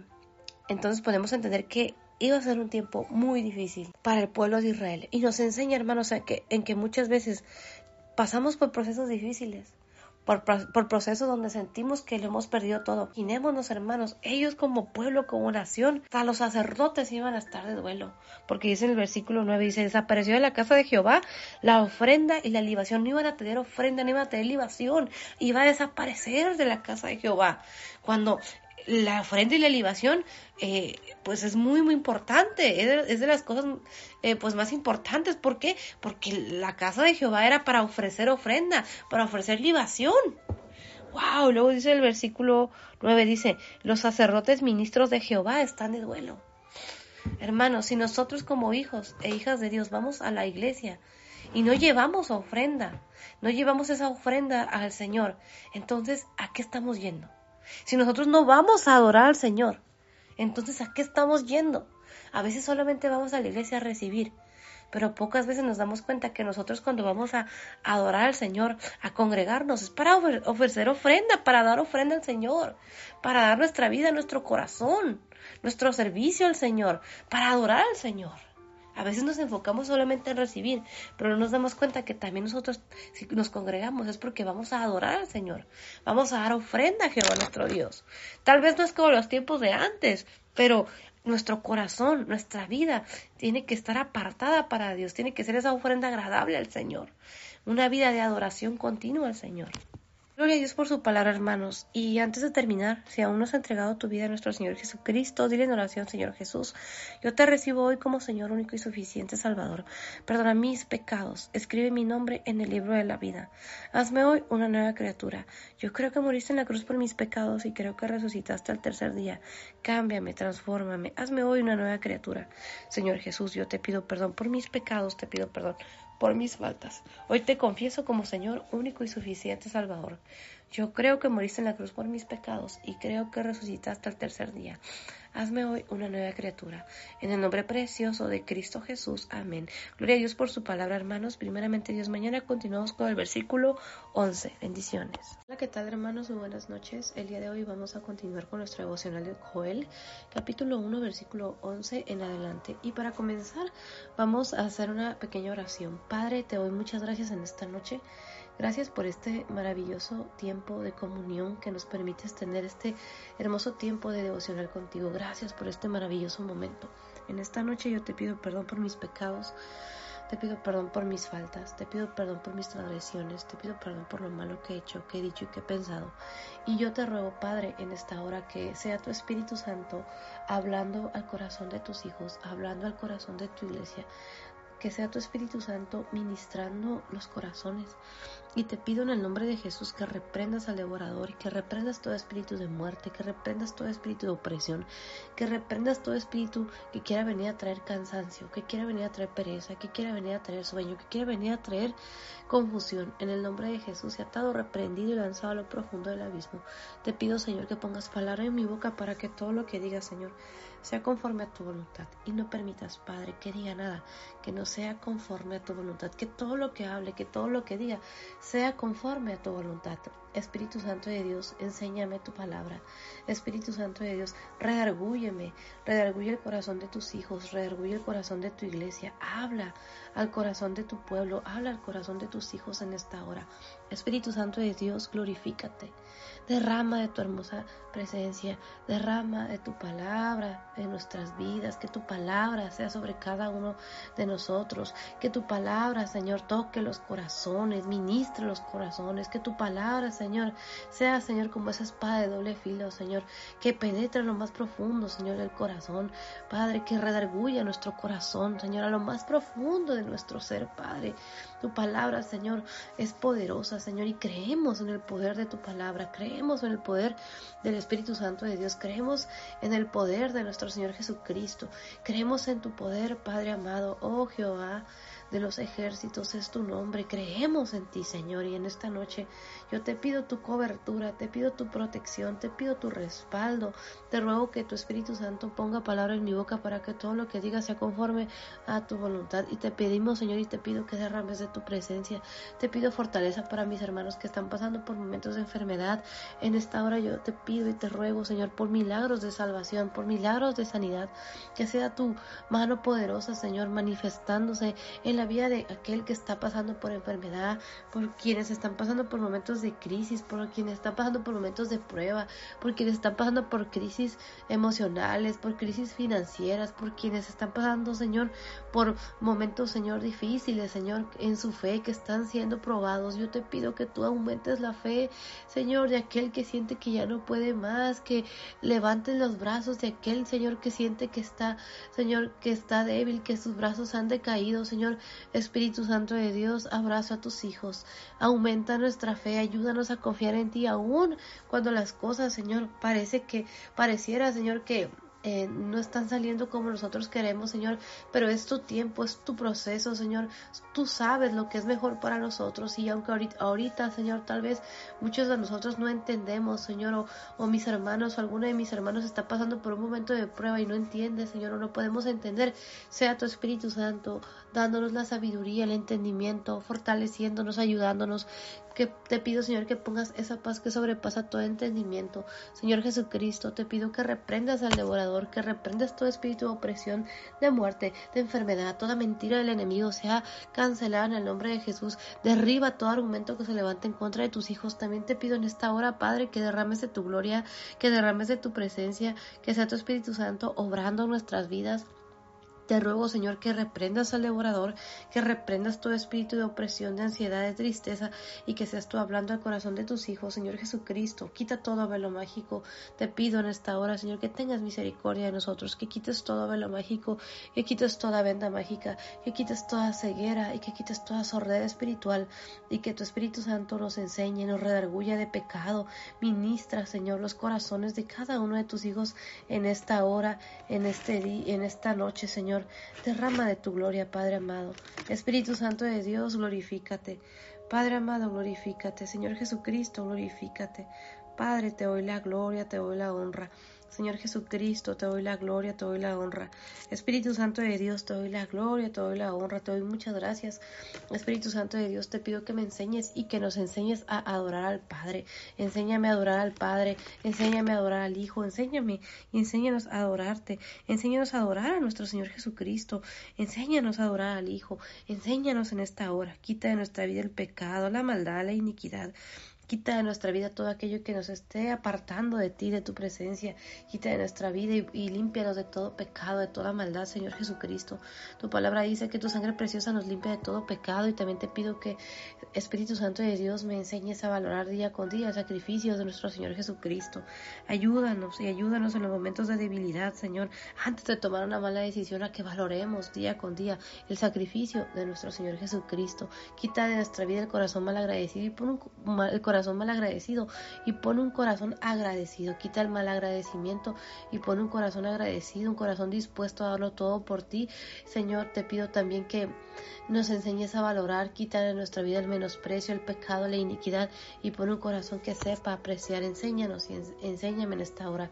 Padre, te adoramos. Espíritu Santo de Dios, te adoramos. Señor Jesucristo, te adoramos. En el nombre precioso de Cristo Jesús, Padre, te damos la gloria, te damos la honra. Espíritu Santo de Dios, te damos la gloria, te damos la honra. Señor Jesucristo, te damos la gloria, te damos la honra en el nombre precioso de Cristo Jesús. Amén. Gloria a Dios por su palabra, hermanos. En esta noche vamos a continuar con nuestro devocional del libro del profeta Joel, capítulo 1 del versículo 11 en adelante y la versión Reina Valera 1960 dice lo siguiente y la palabra del Señor se lee en el nombre del Padre, del Hijo y del Espíritu Santo y Joel capítulo 1 versículo 11 en la versión Reina Valera 1960 dice lo siguiente Confundíos labradores, gemid viñeros por el trigo y la cebada porque se perdió la mies del campo. Y algo que el Espíritu Santo de Dios me enseñaba y nos enseñaba el día de ayer es cómo precisamente Jehová nuestro Dios le daba esta palabra profética al profeta Joel y, le, y, algo que el Espíritu Santo de Dios me enseña es que iba a venir ese tiempo en el cual iba a ser un tiempo de pérdida, un tiempo difícil. Y aquí en el versículo 11 podemos leer que dice, en el versículo 11, perdón, de Joel capítulo 1 dice al principio, confundíos labradores. Y les está hablando a los labradores, a los que trabajan la tierra, dice, confundidos labradores. Y luego continúa y dice, gemid viñeros, aquellos que trabajan en las viñas, dice gemid. Luego dice, por el trigo y la cebada, porque se perdió la mies del campo. Eh, iba a venir un tiempo de pérdida. En este caso para los que trabajaban con eh, eh, los que trabajaban precisamente labrando, los que trabajaban eh, con la tierra, los que trabajaban con las viñas, los que, los que trabajaban en el campo. Ayer leíamos en Joel capítulo 1, versículo 10, en la versión Reina Valera 1960, dice, el campo está asolado, se enlutó la tierra, porque el trigo fue destruido, se secó el mosto, se perdió el aceite. Entonces iba a ser un tiempo de pérdida, un tiempo en el cual el campo iba a ser asolado. Y aquí en el versículo 11 podemos ver cómo el Espíritu Santo de Dios nos enseña acerca de que iba a ser un tiempo de confusión para quienes estaban trabajando la tierra, para los que trabajaban, en este caso los labradores, para los que... Eh, eh, para los viñeros, para los que trabajaban en las viñas. Entonces el Espíritu Santo de Dios nos habla acerca de que iba a venir ese, un tiempo, eh, pues un tiempo difícil.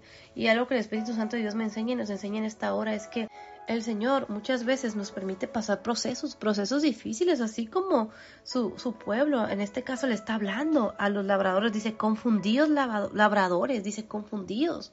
Y cuando nosotros estamos confundidos, hermanos, algo que el Espíritu Santo de Dios me enseña es que una persona que está confundida se siente perdida.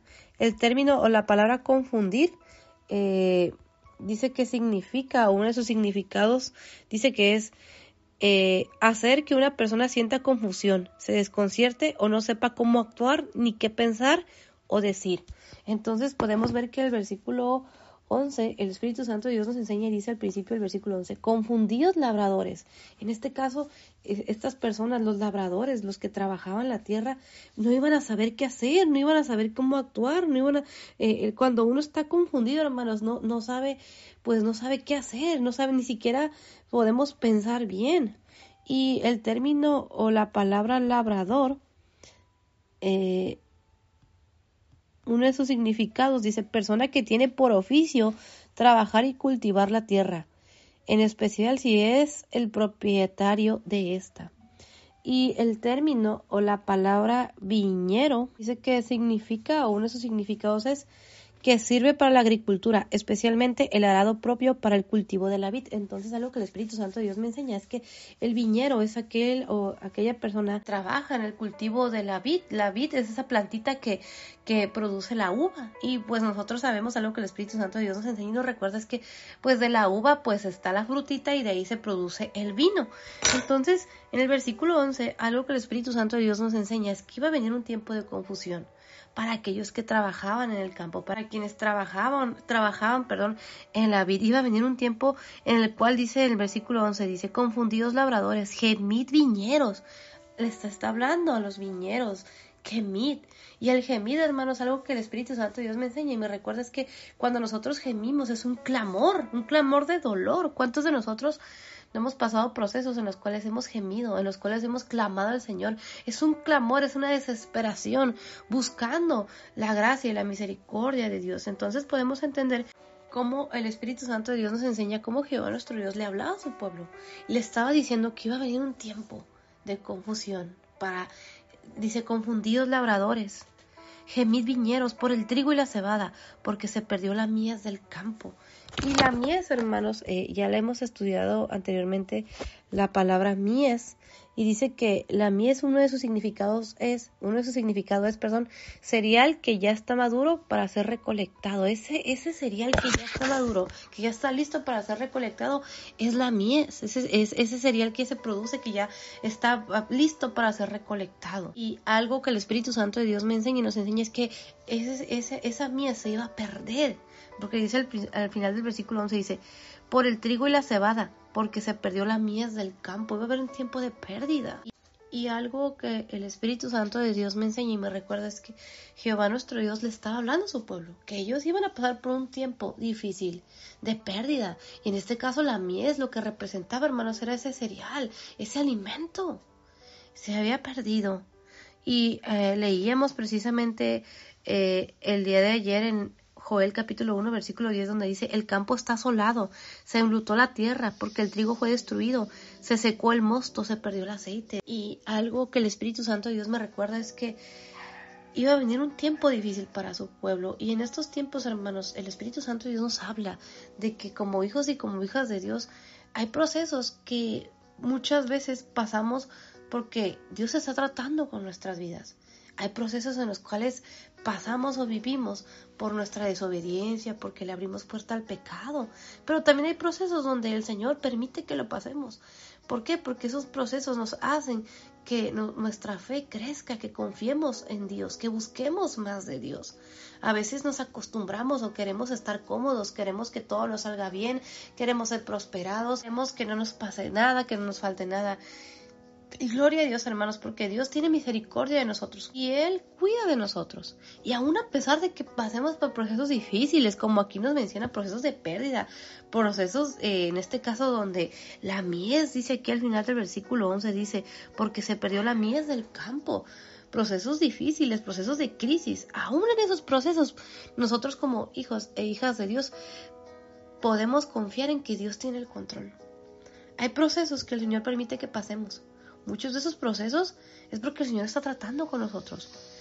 Muchos, también muchos de esos procesos son porque también nosotros le abrimos la puerta al pecado y como consecuencia pasamos por procesos difíciles. Pero también hay procesos donde el Señor nos permite pasar porque son necesarios a nosotros, o al, menos algo que el Espíritu Santo Dios me recuerda es que a mí no me gusta pasar por procesos difíciles, me duele, me cuesta eh, tratar de entenderlo. Y hay momentos en los que yo no entiendo, hay momentos en los que le digo al Señor, Señor, yo no puedo, yo no puedo, no puedo con este proceso, es demasiado para mí.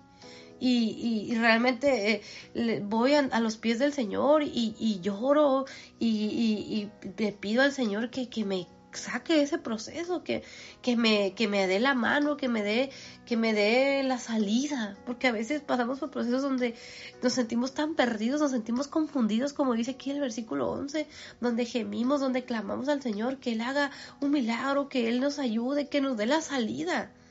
Pero son procesos, hermanos, que son necesarios. Pero cuando el Señor nos permite llegar al final del proceso, entonces podemos ver, podemos entender cómo el Espíritu Santo de Dios nos enseña el propósito que Dios tenía para nuestras vidas. antes cuando yo era joven pasaba por procesos eh, muy difíciles y en el momento yo no entendía por qué tuve que pasar ese proceso, yo no lo entendía. Bueno, muchos años después, cuando yo pude ver la mano de Dios obrando en mi vida, la gracia y la misericordia de Dios, cuando comencé a ver las promesas de Dios cumplirse en mi vida, donde el Espíritu Santo de Dios me recordó que era necesario pasar por ese proceso que era necesario pasar por esa situación. Y que aún en esa situación donde yo me sentía que había fracasado, que había fracasado como hija, que había fracasado en muchos aspectos de mi vida porque esas metas que yo eh, tenía planeadas para ese tiempo, pues muchas de esas metas no, no, no se cumplieron. Y yo sentía que había fracasado en mis metas, en mis sueños y yo sentía que, que, que ya no había una oportunidad para mí. Y había momentos en los cuales yo no le hallaba sentido a lo que estaba haciendo en el cual yo le decía al Señor, Señor, ¿realmente quieres que haga esto? Porque no puedo. Pero el Señor es fiel, hermanos.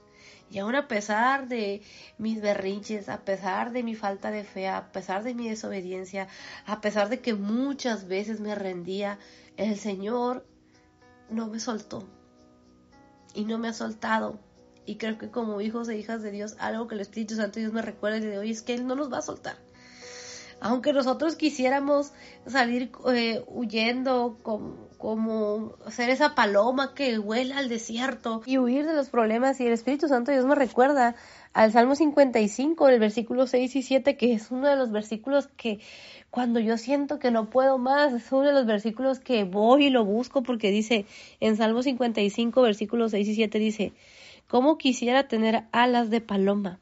Así podría volar y descansaría me escaparía muy lejos de aquí y me quedaría a vivir en el desierto. Y muchas veces le he dicho al Señor, Señor, yo quisiera tener alas como la paloma y salir volando al desierto y descansar.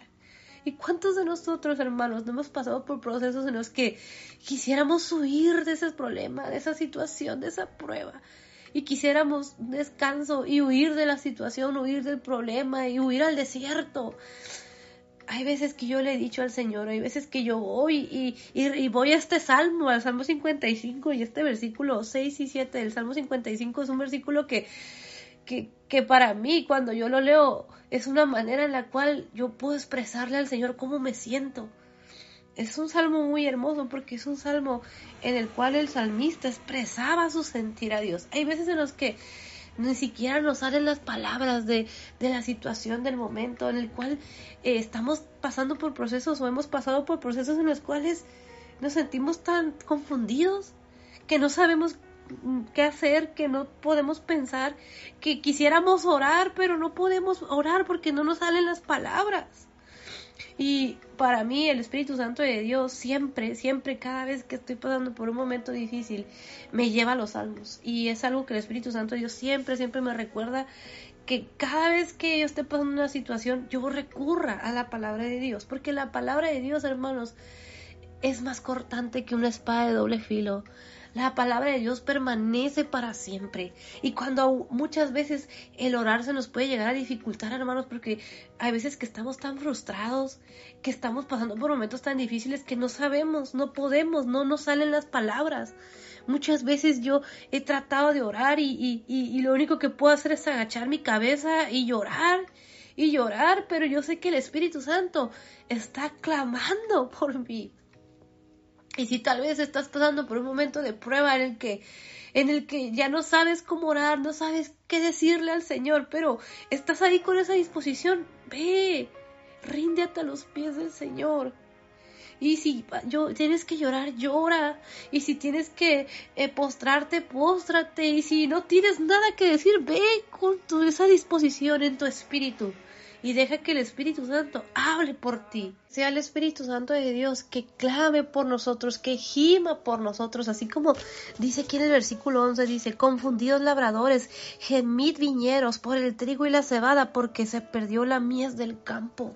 Y el Espíritu Santo Dios me recuerda a un versículo que está en Romanos capítulo 8, versículo 26, que dice lo siguiente en la versión Reina Valera 1960, dice, y de igual manera el Espíritu nos ayuda en nuestra debilidad, porque hemos de pedir como conviene. No lo sabemos, pero el Espíritu mismo intercede por nosotros con gemidos indecibles. En esos momentos de debilidad, hermanos, en Romanos capítulo 8, versículo 26, el Espíritu Santo Dios nos recuerda que Él gime por nosotros con gemidos indecibles. Si nosotros no sabemos orar como conviene, si no sabemos qué decirle al Señor, el Espíritu Santo de Dios sí sabe. Y Él clama, Él gime por nosotros. Así que aún en esos momentos en los cuales no puedes orar, por, quieres orar, pero no sabes, no te salen las palabras, no sabes cómo pedirle al Señor. Tenemos la seguridad de que el Espíritu Santo está gimiendo con gemidos indecibles. Él está clamando por nosotros. Aunque tal vez estamos pasando por un momento de debilidad, de prueba, pero busca al Señor. Tómate ese tiempo de ir a los pies del Señor, de, de orar en su presencia, de aunque no puedas hablar, pero dispón tu corazón y tu mente, clama al Señor, si tienes que llorar, llora, si tienes que gritar, grita, si tienes que hincarte, híncate, póstrate, busca la presencia de Dios. Y aunque las palabras no salgan y aunque no sepas cómo orar, ten la seguridad de que mientras como hijos e hijas de Dios tengamos esa disposición, ten la seguridad de que el Espíritu Santo de Dios está clamando, está gimiendo con gemidos indecibles. Nosotros no lo podemos entender, pero tenemos la seguridad de que el Espíritu Santo de Dios está con nosotros y nos está abrazando. Y aún en estos procesos el Espíritu Santo de Dios nos está abrazando. El Espíritu Santo de Dios te abraza y me abraza.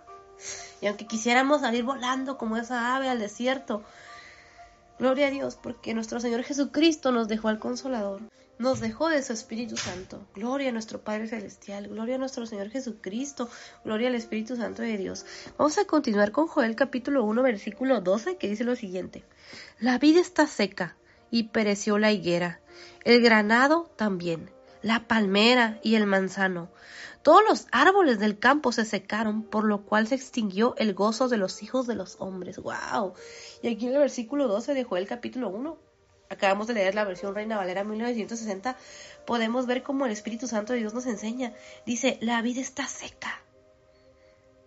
Y pereció la higuera, el granado también, la palmera y el manzano. Estos árboles, estos árboles frutales de la vid que produce la uva la higuera que produce el higo, el granado, la palmera, el manzano. ¡Wow, hermanos! Qué fuerte, porque podemos ver que estos, estos, estos arbolitos, estos árboles frutales, eh, se habían secado, habían perecido. Dice, la vida está seca y pereció la higuera, el granado también, la palmera y el manzano. Y al final el versículo 12 continúa y dice, todos los árboles del campo se secaron, por lo cual se extinguió el gozo de los hijos de los hombres. Wow, y aquí podemos ver, hermanos, que era un momento difícil. Eh, su pueblo iba a pasar por un momento difícil donde se iba a extinguir el gozo de los hijos de los hombres. Y el Espíritu Santo de Dios nos enseña el por qué, porque dice al final del versículo 12, todos los árboles del campo se secaron, por lo cual se extinguió el gozo de los hijos de los hombres. Todos los árboles del campo, hermanos. Y algo que el Espíritu Santo de Dios nos recuerda y, me recuerda es que a veces hay procesos en los que pasa una cosa tras otra y a veces uno no ve la salida. De pronto se seca la vid, se, se extingue la higuera y sale un problema de un lado y de repente sale otro problema y de repente ya son tres problemas, cuatro problemas y de pronto todo es un caos. Y a veces nos sentimos tan perdidos que el gozo se puede llegar a extinguir de nuestra vida. Y aquí podemos ver que era palabra profética que Jehová nuestro Dios le hablaba al profeta Joel para su pueblo Israel. Pero en estos tiempos, hermanos, el Espíritu Santo Dios me recuerda que el Señor nos permite pasar por procesos en los cuales podemos llegar a sentirnos así, llegar a sentirnos así que el gozo se extingue de nuestra vida. Pero hermanos, aún en esos procesos, el Espíritu Santo Dios nos recuerda y nos recuerda el día de hoy que debemos de confiar en Dios aunque tal vez el gozo se extinga, aunque todo pareciera que todo se extinguió, que se secaron los árboles, que eh, es un problema tras otro, pero aún ahí tenemos que seguir confiando en el Señor. Y algo que el Espíritu Santo Dios me recuerda a través de estos versículos es que el Señor conoce nuestro corazón. Él sabe que cuando pasamos por situaciones difíciles, el gozo se va a extinguir. Porque ¿cuántos de nosotros en momentos difíciles realmente podemos mantenernos gozosos? La palabra del Señor nos enseña, hermanos, eh, en el Nuevo Testamento acerca de los, eh, de los apóstoles, los discípulos, que ellos pasaban por momentos difíciles y gloria a Dios, hermanos, porque eran hombres de fe, que aún en las circunstancias ellos se mantenían gozosos y aún cuando estaban en la cárcel ellos cantaban alabanza a los apóstoles. en el Nuevo Testamento podemos leer eh, podemos, leer eh, cómo eh, el Espíritu Santo Dios nos enseña acerca de los apóstoles, la fe que ellos tenían, pero también pasaban por momentos de aflicción. Y nos enseñan que nosotros como hijos e hijas de Dios tenemos que gozarnos en las tribulaciones, tenemos que permanecer firmes. Pero también el Señor entiende, hermanos, los momentos en los cuales sentimos que no podemos más.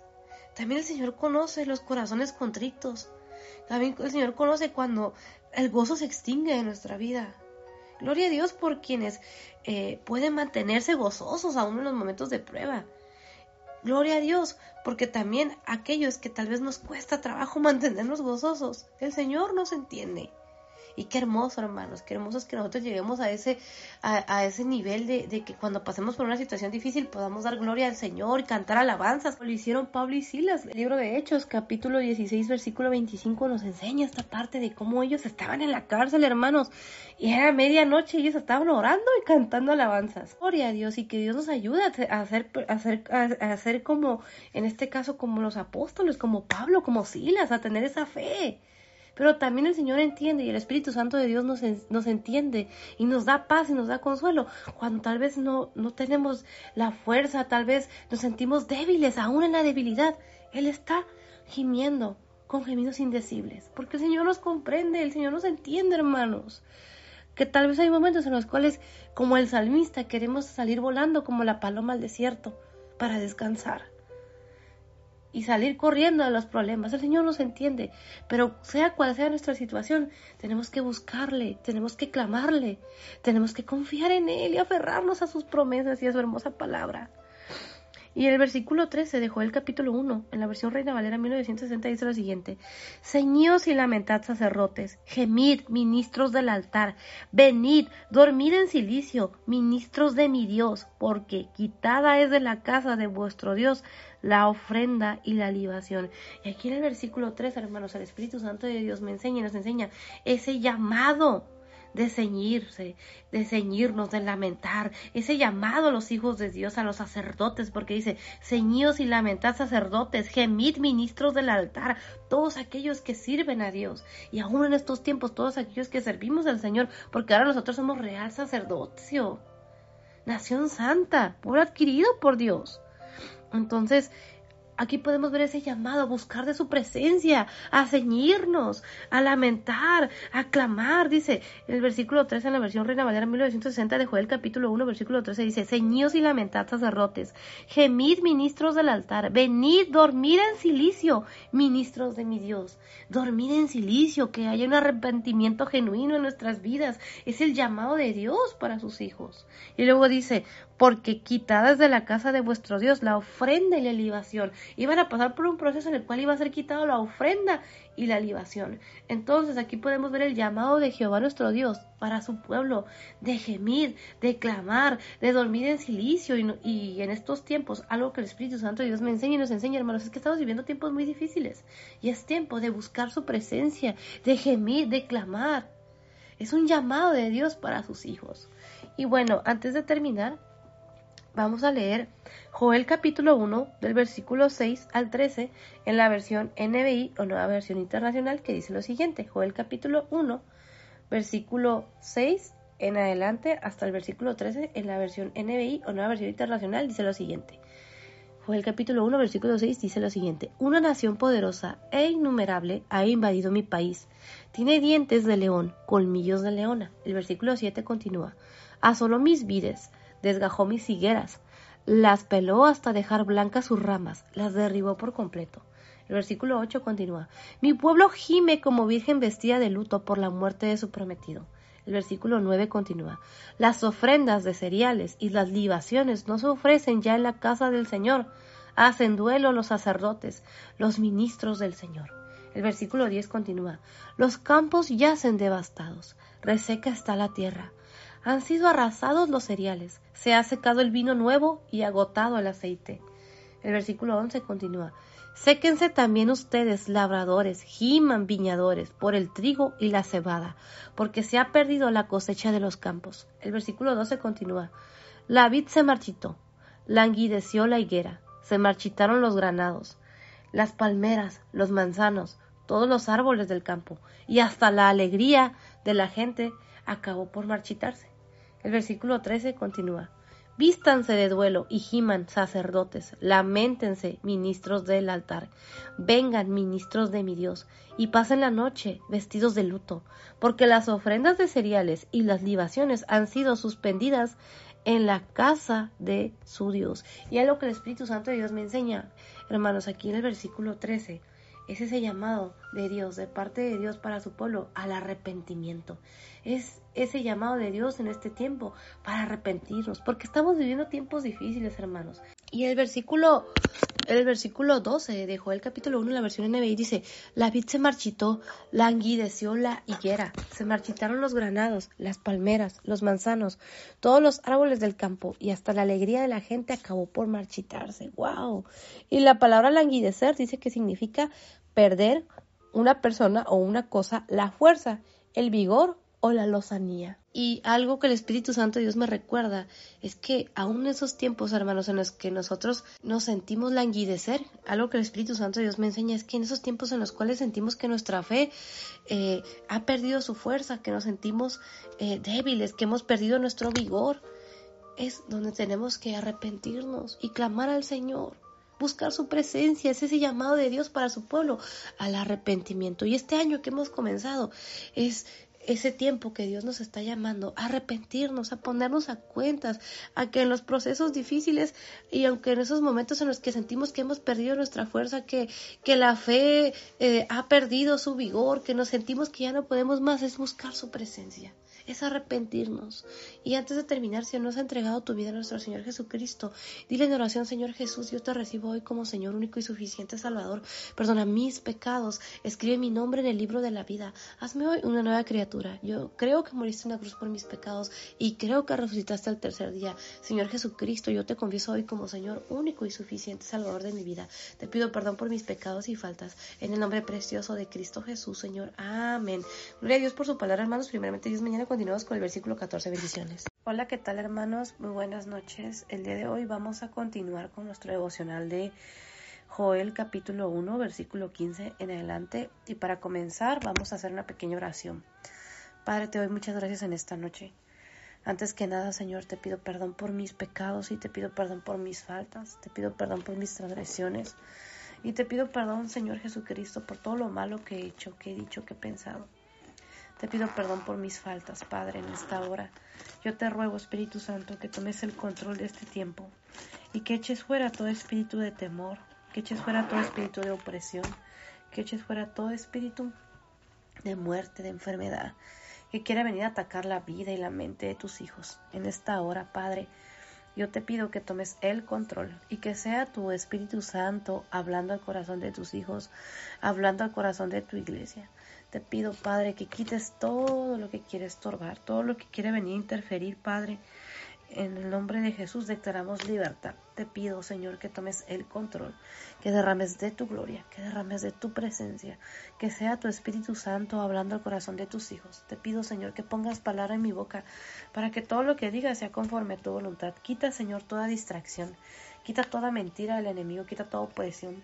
Reprende al devorador, reprende, Señor, en el nombre de Jesús, todo espíritu de opresión, todo espíritu de enfermedad, todo espíritu de tristeza, todo espíritu de muerte, todo espíritu de ansiedad, todo espíritu de depresión. Padre, en el nombre de Jesús, se ha estado reprendido y lanzado a lo profundo del abismo. En esta noche, Señor, yo te pido que establezcas tu reino, que derrames de tu gloria, que tu Espíritu Santo nos hable, nos enseñe, nos ministre, que tu Espíritu Santo nos cubra, nos abrace y nos llene, Señor Jesucristo, de tu presencia. Espíritu Santo de Dios, háblame y háblanos el día de hoy. Enséñame y enséñanos el día de hoy. Quita todo lo que quieras estorbar, Señor Jesucristo. Quita todo velo mágico, quita toda venda mágica, quita toda ceguera y quita toda sordera espiritual. Quita toda, mentira del enemigo, quita toda opresión, reprenda al devorador, reprende todo espíritu de muerte, de opresión, de ansiedad, de tristeza que está atacando la vida de tus hijos. En el nombre de Jesús, ha atado, reprendido y lanzado a lo profundo del abismo. Establece tu reino en nuestras vidas, Señor Jesucristo. Establece tu reino en la vida de cada uno de tus hijos. Establece tu reino en la vida, Señor, de, tus hijos, Señor, en mi vida, en mi familia, en la vida de cada uno de tus hijos. Yo te pido por cada uno de mis hermanos, Señor, que se tomen el tiempo, Señor, de escuchar de tu hermosa palabra. Por cada uno de tus hijos que se tomen el tiempo, Padre, de poder, Señor, meditar en tu palabra, de poder, Señor, leer tu palabra. Que seas tú, Espíritu Santo de Dios, obrando, que seas tú, Espíritu Santo de Dios, derramando de tu gloria, derramando de tu presencia, que seas tú, Espíritu Santo de Dios, glorificándote, enseñándonos, Señor, de tu hermosa palabra, que sea tu presencia, que sea tu poder, que sea tu gloria. Espíritu Santo de Dios, glorifícate. Señor Jesucristo, glorifícate. Padre amado, glorifícate. Te doy muchas gracias en esta hora, Señor Jesucristo. Te pido que quites todo velo mágico, que quites toda venda mágica, que quites toda ceguera, que quites toda sordera espiritual, que quites todo lo que esté, Señor, oprimiendo a tu pueblo, oprimiendo a tus hijos. Espíritu Santo de Dios, toma el control. Señor Jesucristo, toma el control. Padre amado, toma el control. Señor Jesús, te doy muchas gracias. Espíritu Santo de Dios, yo te pido que me enseñes a valorar día con día el sacrificio de nuestro Señor Jesucristo. Pone en mí un corazón agradecido Pon en mí un corazón dispuesto. Quita el corazón malagradecido. Quita de mi vida el pecado, la maldad, la iniquidad. Padre, quita todo velo mágico. Quita toda venda mágica. Quita toda ceguera y quita toda sordera espiritual. Te pido que todo pensamiento contrario sea llevado cautivo a la obediencia a Cristo. Te ruego, Señor, que establezcas tu reino, que derrames de tu gloria, que tu presencia sea sobre cada uno de tus hijos, en cada hogar, en cada familia, que tu presencia, Señor, Señor, sea sobre cada uno de nosotros, que establezcas tu reino en cada hogar, en cada familia, en cada uno de tus hijos. Establece tu reino. Tu palabra dice, Señor, que donde está el Espíritu de Dios, ahí hay libertad y declaramos el poder de tu Espíritu Santo, obrando nuestras vidas, tu presencia, Espíritu Santo, obrando nuestras vidas. Espíritu Santo de Dios, enséñame a adorar al Padre, enséñame a adorar al Hijo, enséñame y enséñanos a adorar a nuestro Señor Jesucristo, enséñanos a adorarte, a ser agradecidos, quita el corazón mal agradecido, enséñanos a valorar día con día el sacrificio de nuestro Señor Jesucristo, pon un corazón nuevo, Señor, un espíritu nuevo, un corazón dispuesto a darlo todo por ti, un corazón dispuesto a entregarlo todo por ti. Padre, te adoramos. Espíritu Santo de Dios, te adoramos. Señor Jesucristo, te adoramos. Yo te pido, Señor, en esta hora que pongas palabra en mi boca para que todo lo que digas, Señor, sea conforme a tu voluntad. Y te pido, Señor, que que todo lo que digas sea conforme a tu voluntad, que no permitas que diga nada que no sea conforme a tu voluntad, que quites toda distracción, que quites toda interrupción, que quites todo lo que se quiera oponer en esta hora, en este tiempo. Sé tú, Espíritu Santo de Dios, obrando. Sé tú, Señor Jesucristo. Sé tú, amado Dios, obrando nuestras vidas. Gracias te doy, Padre amado, por tu hermosa presencia. Gracias te doy, Espíritu Santo de Dios, por tu hermosa presencia. Gracias te doy, Señor Jesucristo, por tu hermosa presencia. Padre, te adoramos. Espíritu Santo de Dios, te adoramos. Señor Jesucristo, te adoramos. Te damos la gloria y la honra. Espíritu Santo de Dios, redargúyenos de pecado. Abrázanos en esta noche. Enséñanos de tu hermosa palabra.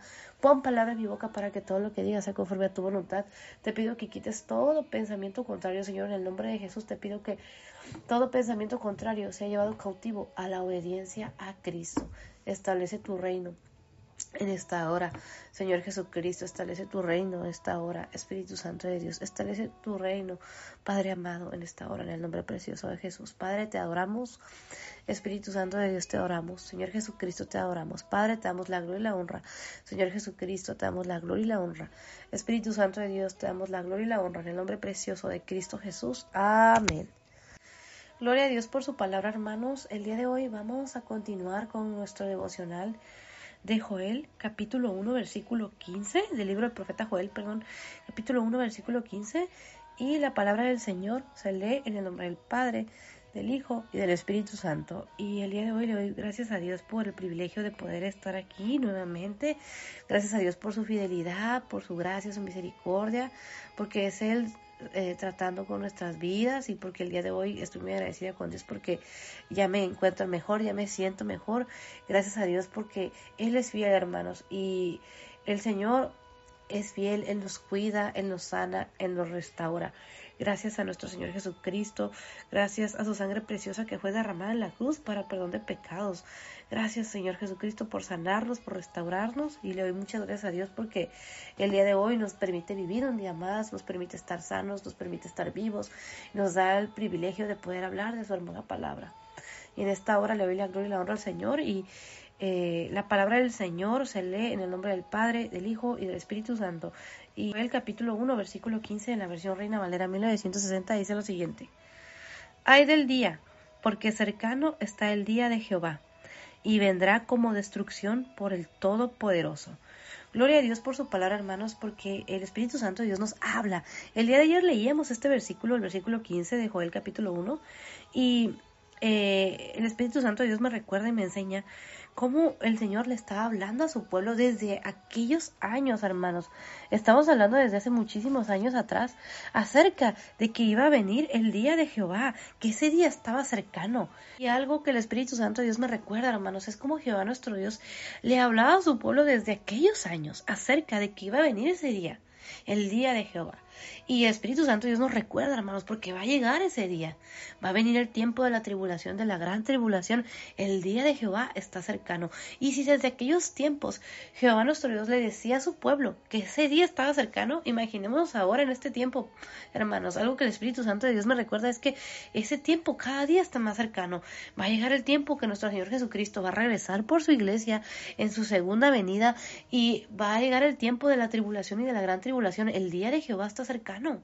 Si en aquellos tiempos, algo que el Espíritu Santo Dios me enseña es que Jehová nuestro Dios le decía a su pueblo a través del profeta Joel que ese día estaba cercano. Ahora imaginémonos ahora que han pasado tantísimos años, hermanos, ese día cada vez está más cerca. Y nosotros como hijos e hijas de Dios tenemos que estar listos, tenemos que estar preparados, tenemos que acudir al llamado de Dios. Nuestro Señor Jesucristo nos habla el día de hoy que su regreso está cerca. El Espíritu Santo de Dios nos enseña que el regreso de nuestro Señor Jesucristo está cerca.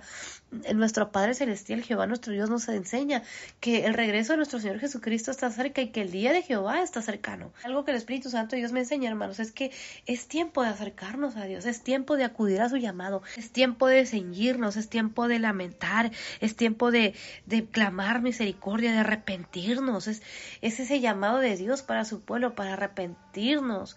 Ese llamado de Dios para su pueblo, para ayunar, para congregarnos, para que nos congreguemos, para que nosotros como la iglesia de nuestro Señor Jesucristo nos, congreguemos para ayunar, para adorar al Señor. Es tiempo de buscar de Dios, es tiempo de acudir a su llamado. En el versículo 15 de Joel capítulo 1, en la versión Reina Valera 1960 dice, ay del día Y el término o la expresión hay, algo que el Espíritu Santo de Dios nos enseña es que eh, esta expresión de ay es una expresión de lamento. la palabra o el término ay, anteriormente lo habíamos leído, y dice que ay, eh, o esta, expresión ay, eh, uno de sus significados, dice que es, indica pena, dolor o temor. También dice que significa lamento o quejido. Entonces, Dice que en el versículo 15 podemos ver cómo el Espíritu Santo Dios nos enseña y dice, ay del día, cuando llegue ese día, hermanos. Wow, dice, porque cercano está el día de Jehová, ay del día, cuando llegue ese tiempo, hermanos, ay, es una expresión de lamento, es una expresión de pena, es una expresión de, de dolor, cuando llegue ese día, hermanos.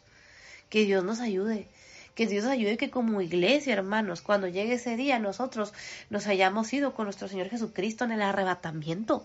Que nosotros como iglesia este, estemos con nuestro Señor Jesucristo en las bodas del Cordero y no tengamos que pasar tribulación. La palabra del Señor nos enseña, hermanos, que nosotros como iglesia tenemos esperanza en Cristo. Se le conoce como la bendita esperanza, que es que como iglesia vamos a ser arrebatados y la iglesia no va a pasar la tribulación. Pero algo que el Espíritu Santo de Dios nos enseña es que nosotros tenemos que estar listos, tenemos que ser esas, eh, esas novias listas y preparadas para que cuando venga nuestro Señor Jesucristo, irnos con Él. Nos habla también la palabra del Señor en, el, en Mateo capítulo 25 acerca de las diez vírgenes. Y nos habla que es un tiempo, hermano. Nosotros como iglesia somos, somos como esas vírgenes. Aquí podemos ver cómo Jehová nuestro Dios, como el Espíritu Santo de Dios, como nuestro Señor Jesucristo nos habla y nos da el ejemplo.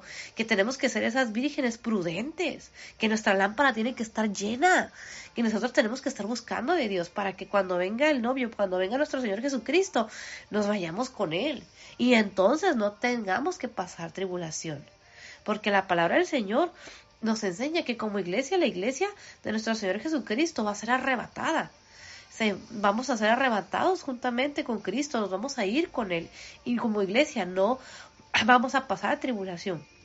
Pero tenemos que estar listos, porque si nosotros como iglesia estamos distraídos o nos confiamos como esas vírgenes imprudentes que se confiaron, que se tardaron, vino el novio y ellas fueron a buscar apenas el aceite. Cuando llegaron las puertas se cerró.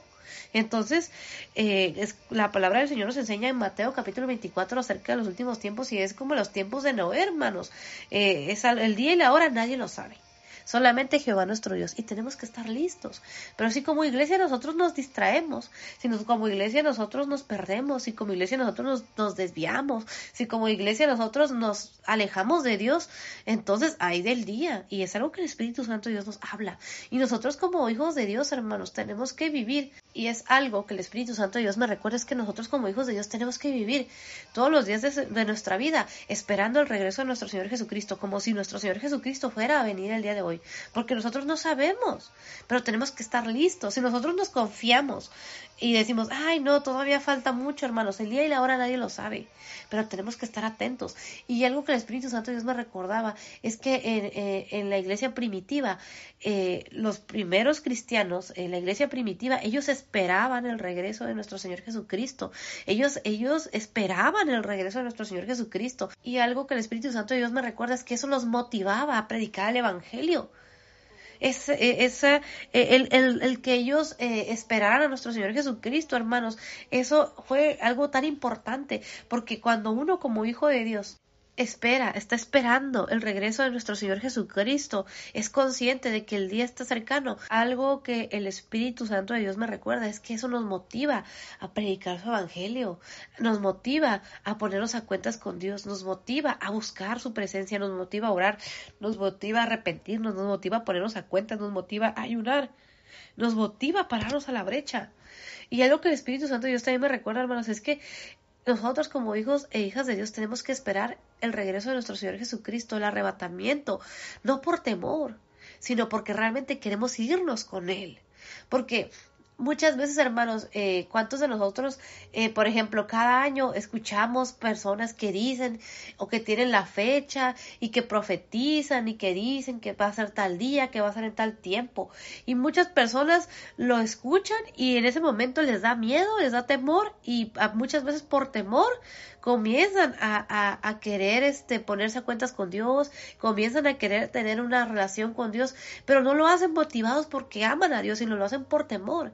Y una vez que pasa la fecha o el tiempo que se ha dicho o que se dice, vuelven nuevamente a, su vida pasada.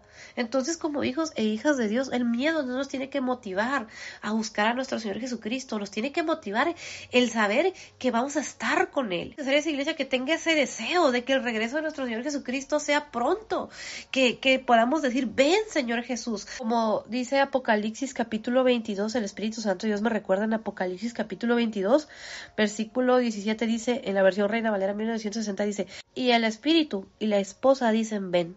Y el que oye diga ven, y el que tiene sed venga, y el que quiera tome del agua de la vida gratuitamente.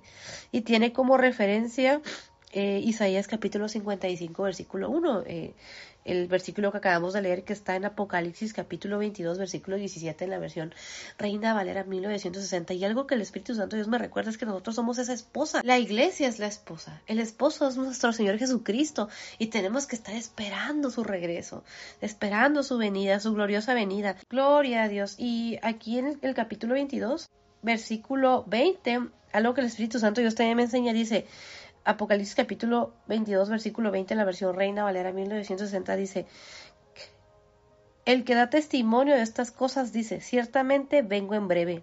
Amén. Sí, ven Señor Jesús. Gloria a Dios, hermanos. Nuestro Señor Jesucristo dice claramente en Apocalipsis capítulo 22, versículo 20, dice, dice, el que da testimonio de estas cosas dice, ciertamente vengo en breve. Amén. Sí, ven Señor Jesús. Que nosotros como su iglesia cuando, cuando leamos su hermosa palabra, cuando leamos este versículo, donde nuestro Señor Jesucristo nos dice que ciertamente Él viene en breve, nosotros podamos decir, sí, ven Señor Jesús, esperar su regreso. Ser esa novia, ser esa esposa que espera al esposo, que desea que el esposo vuelva, que regrese.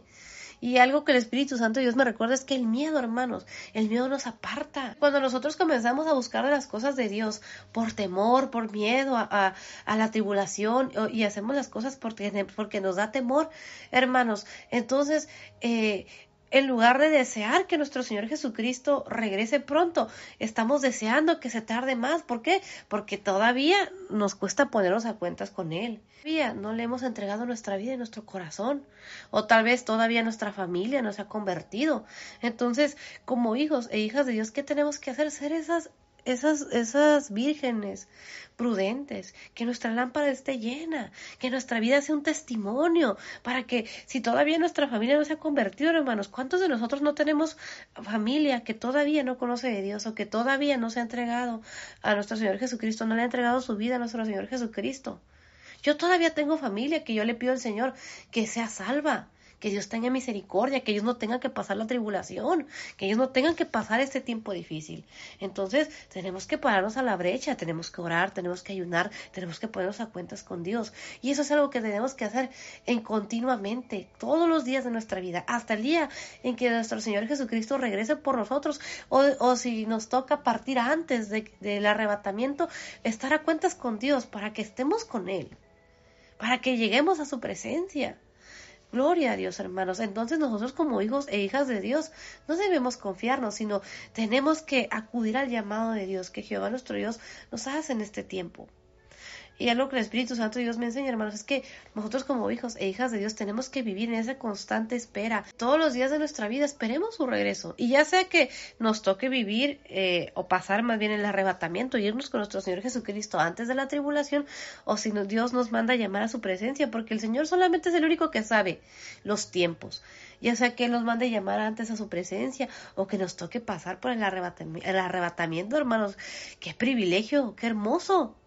Pero en algo podemos confiar si nosotros como hijos e hijas de Dios acudimos al llamado de Jehová nuestro Dios, acudimos al llamado de nuestro Señor Jesucristo, acudimos al llamado del Espíritu Santo de Dios y comenzamos a vivir en la voluntad de Dios, nosotros como iglesia no vamos a pasar tribulación. Y, y, el tiempo de tribulación es un tiempo muy difícil. Está el tiempo de la tribulación y la gran tribulación, que la tribulación dura en realidad siete años. Pero los primeros tres años y medio se le conoce como la tribulación. Y los últimos tres años y medio se le conoce como la gran tribulación.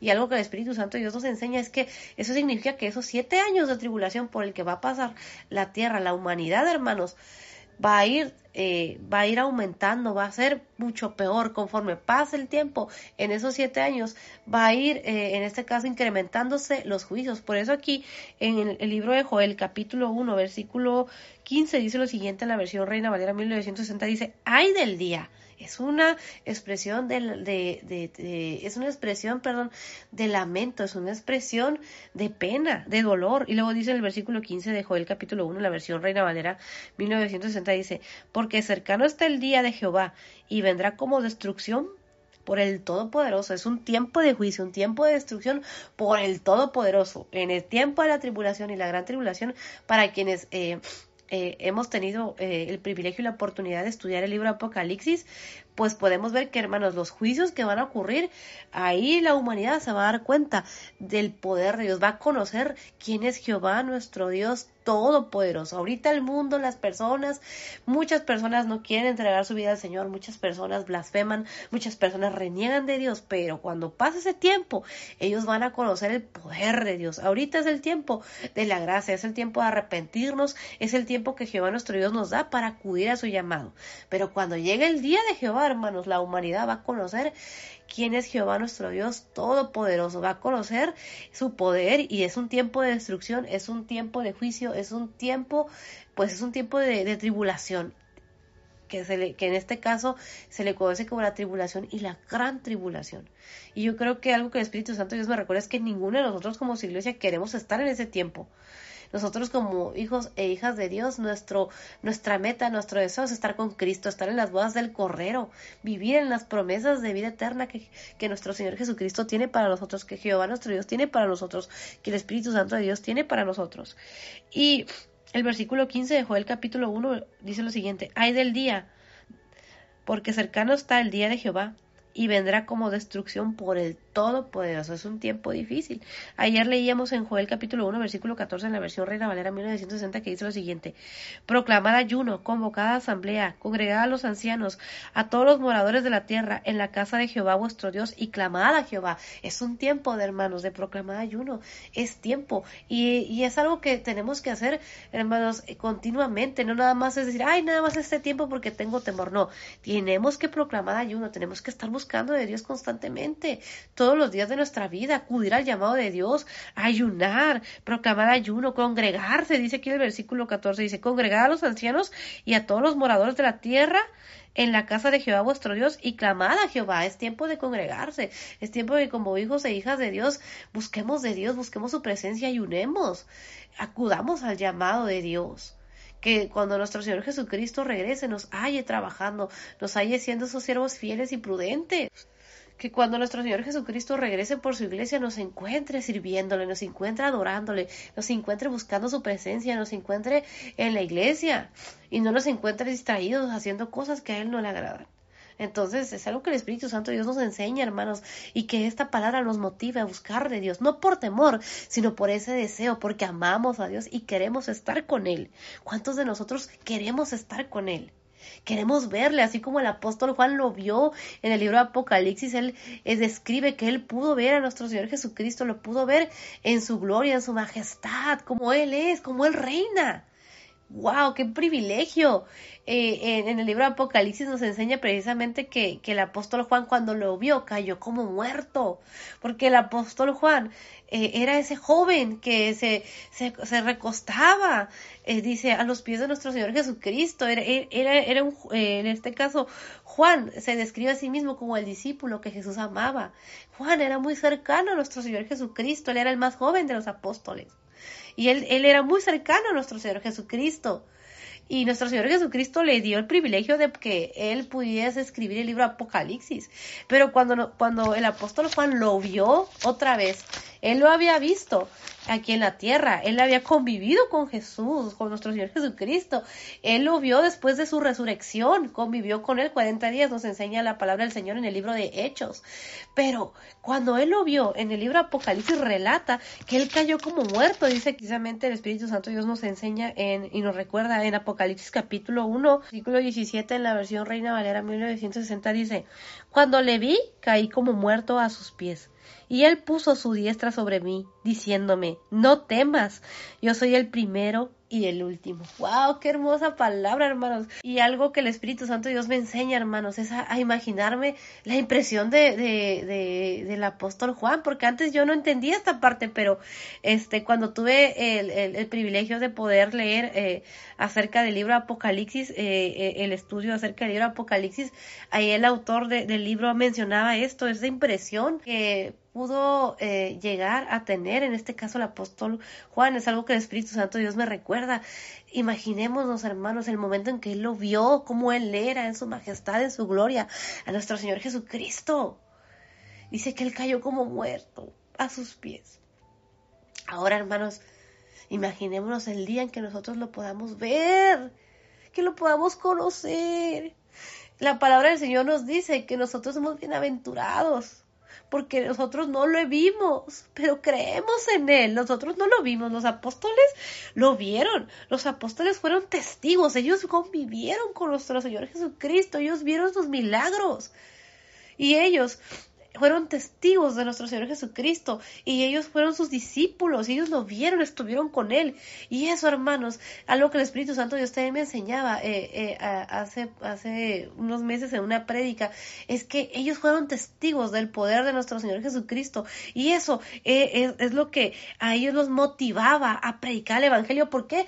Porque ellos lo habían visto. Por eso ellos les daban su vida por el Evangelio. ¿Por qué? Porque ellos sabían, ellos estaban completamente seguros de la recompensa que les esperaba.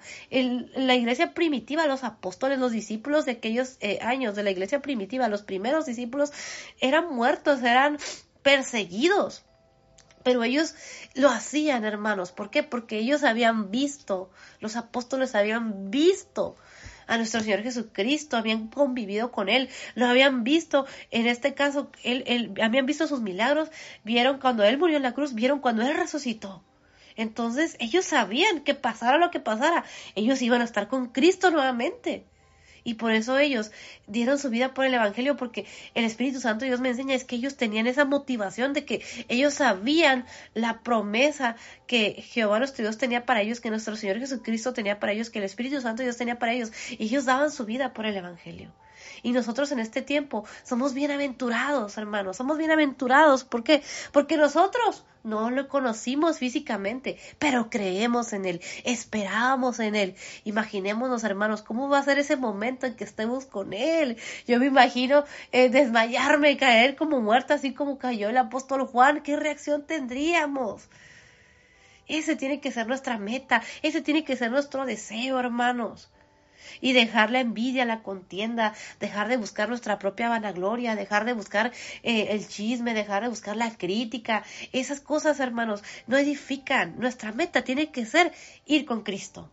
Nuestra meta no tiene que ser que la gente nos reconozca, que el hermano nos reconozca, que si tengo más talentos, que si no tengo talentos, que si, que si no me reconocen lo que hago, que si la gente habla. Esas cosas, hermanos, ya son cosas que el Espíritu Santo Dios me enseña que ya no son tiempos para estar afanándonos en eso sino son tiempos de mirar a la meta y nuestra meta es nuestro Señor Jesucristo. Gloria a Dios por su palabra, hermanos. El versículo 16 de Joel capítulo 1, en la versión Reina Valera 1960, dice lo siguiente. No fue arrebatado el alimento de delante de nuestros ojos y la alegría y el placer de la casa de nuestro Dios. Y podemos ver cómo el Espíritu Santo Dios nos enseña, hermanos, cómo Jehová nuestro Dios les hace esta pregunta. Ese versículo 16 de Joel capítulo 1 podemos ver cómo Jehová nuestro Dios les hace esta pregunta a su pueblo por medio del profeta Joel. Dice, en Joel capítulo 1, versículo 16 en la versión Reina Valera 1960 dice, ¿no fue arrebatado el alimento de delante de nuestros ojos? La alegría y el placer de la casa de nuestro Dios. Y algo que el Espíritu Santo de Dios me enseña, hermanos, es esta pregunta. Ellos habían visto eso. Les había sido arrebatado el alimento de delante de sus ojos les había, dice aquí la alegría y el placer de la casa de nuestro Dios. Ellos estaban pasando por ese proceso tan difícil y les pregunta si no lo habían visto.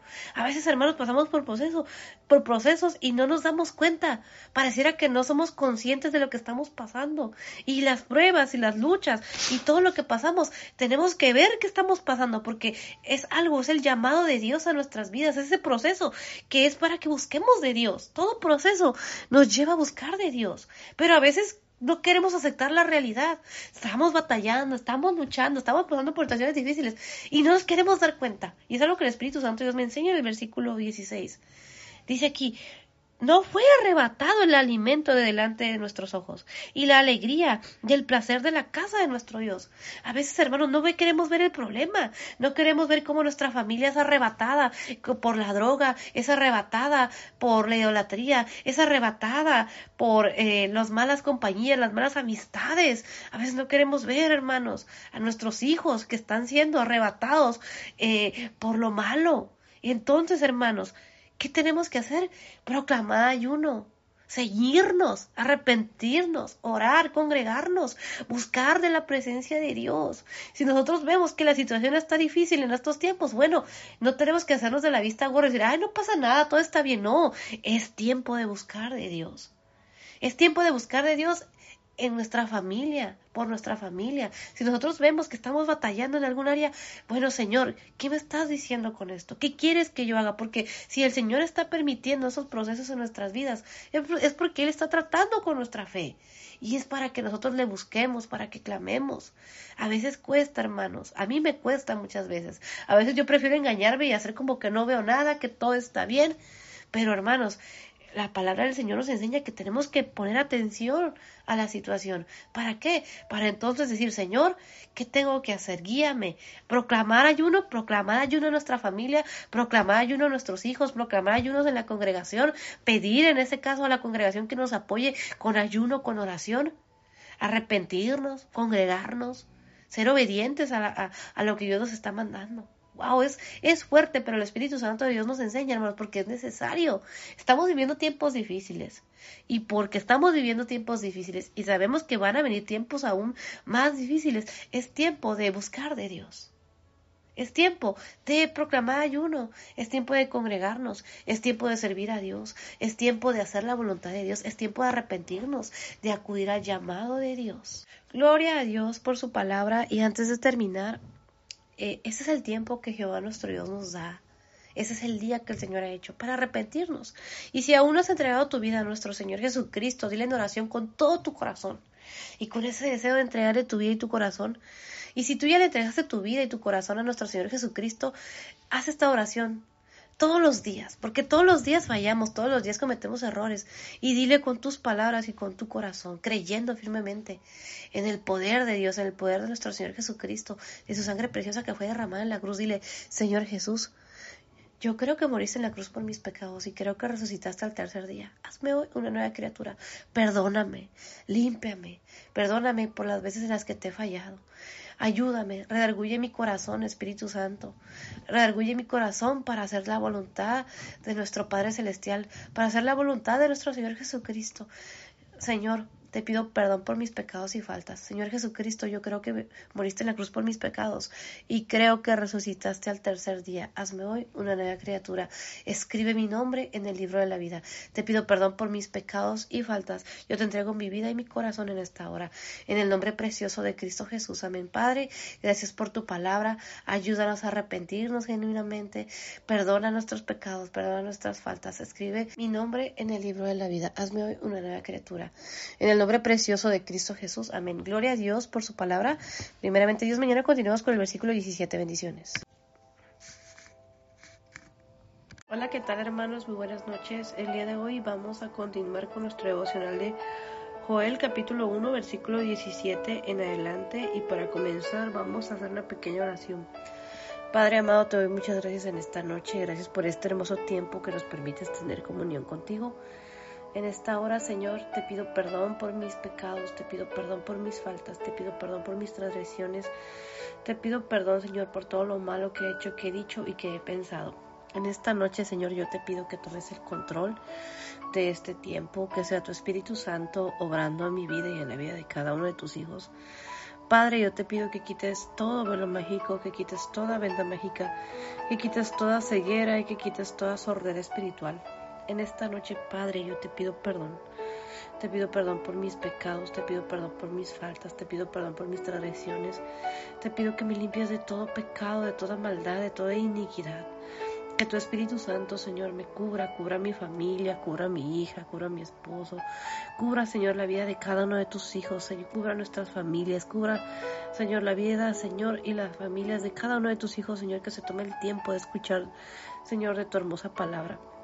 Te pido perdón, Señor, por mis pecados. Te pido perdón por mis faltas. Te pido perdón por mis transgresiones. Te pido en el nombre de Jesús que me limpies de todo pecado, de toda maldad. Que quites de mi vida toda distracción. Que quites de mi vida toda interrupción. Que quites de mi vida todo aquello, Señor, que no me permite concentrarme, que no me permite estar atenta a tu voz, Señor. Quita de mi vida toda distracción, todo pecado, toda maldad, toda iniquidad. Límpiame, Señor Jesucristo, con tu sangre preciosa. Perdona mis pecados, perdona mis ofensas. Perdona todo lo malo que he hecho que he dicho y que he pensado. Y en esta noche, Padre, yo te pido que tomes, yo te pido que tomes el control y te pido que sea tu Espíritu Santo hablando a través de mi vida, que pongas en mi boca para que todo lo que diga sea conforme a tu voluntad. No permitas, Padre, que diga nada que no sea conforme a tu voluntad. Te ruego, Espíritu Santo de Dios, que me enseñes y que nos enseñes de tu hermosa palabra. Espíritu Santo de Dios, háblame y háblanos el día de hoy. Quita de nuestra vida el pecado, la maldad. Quebranta todo yugo de pecado, rompe las cadenas, quita toda esclavitud de pecado. Yo te pido en esta hora, Padre, que quites todo velo mágico, Señor. En el nombre de Jesús te pido que quites todo velo mágico, que quites toda venda mágica, que reprendas todo espíritu de opresión, que reprendas todo espíritu de enfermedad, que reprendas todo espíritu de muerte, que reprendas todo espíritu que quiera distraer, que quiera venir, Señor, a, ponerse en el nombre de Jesús y atado, reprendido y lanzado a lo profundo del abismo. Te ruego, Señor, que seas tú hablando, Señor, a través de mi vida, que pongas en mi boca un carbón encendido, que pongas en mi boca esa, esa palabra, Señor, palabra, Señor, que sea tu Espíritu Santo, Señor, que pongas ese denuedo, esa libertad para hablar de tu palabra en esta hora, Señor Jesucristo. Yo te pido que reprendas al devorador, que reprendas todo espíritu de muerte, de opresión, de ansiedad, de tristeza, de depresión, de enfermedad, todo espíritu que quiera venir a interrumpir, todo espíritu que quiera venir, Señor, a levantarse en contra de tu iglesia, en contra de tus hijos, en contra de tu pueblo. En el nombre de Jesús estado reprendido y lanzado a lo profundo del Te pido, Señor, que establezcas tu reino, que derrames de tu gloria, que derribes todo argumento que se levante en contra de tus hijos, en contra de tu iglesia. Y te pido en esta noche, Espíritu Santo de Dios, enséñame a adorar al Padre, enséñame a adorar al Hijo, Enséñame a adorar a nuestro Señor Jesucristo. Enséñame y enséñanos a adorarte. Enséñanos a ser esos adoradores en espíritu y en verdad, con un corazón agradecido. Quita de nuestra vida el pecado, la maldad, la iniquidad. Quita de nuestra vida el no ser agradecidos. Quita de nuestra vida el orgullo, quita de nuestra vida el no saber valorar, quita de nuestra vida el, corazón mal agradecido y pon un corazón agradecido, un corazón dispuesto a darlo todo por ti, Señor. Quita de nuestra vida todo aquello que no te agrada. Te lo pido en esta hora, Padre amado, te lo pido en esta hora, Espíritu Santo de Dios, te lo pido en esta hora, Señor Jesucristo. Quita, Señor, el menosprecio y pon un corazón que sepa apreciar, que sepa valorar día con día el sacrificio de nuestro Señor Jesucristo, que antes de tomar una mala decisión valoremos, que antes que hagamos lo malo delante de tus ojos, Señor, seamos, seamos hijos e hijas agradecidos, que no menospreciemos el sacrificio de nuestro Señor Jesucristo, que aprendamos a apreciar, a ser obedientes, que te, entregamos, que te entreguemos nuestra vida y nuestro corazón completamente, Señor Jesucristo, te lo pido. Señor Jesucristo, te doy gracias por tu sangre preciosa que nos limpia de todo pecado y te pido que tú seas, Señor, obrando en mi vida y en la vida de cada uno de tus hijos Padre mío, glorifícate. Espíritu Santo de Dios, glorifícate. Señor Jesucristo, glorifícate. Espíritu Santo de Dios, yo te ruego que tomes el control, que derrames de tu gloria, que pongas palabra en mi boca para que todo lo que diga sea conforme a tu voluntad. Quita todo lo que quieres estorbar, quita todo lo que no proviene de ti, Señor. Padre, quita de mi vida el pecado, la maldad e iniquidad. Te pido que todo pensamiento contrario sea llevado cautivo a la obediencia a Cristo. Te pido, Señor, que establezcas tu reino, que derrames de tu gloria, que derribes todo lo que se quiera levantar en contra de tus hijos, que tu sangre preciosa los cubra, los guarde, los protege. Yo te pido un bachado de protección alrededor de tus hijos. Yo te robo tu respaldo, Espíritu Santo de Dios, en este día y en la vida de cada uno de mis hermanos que te sirven, Señor.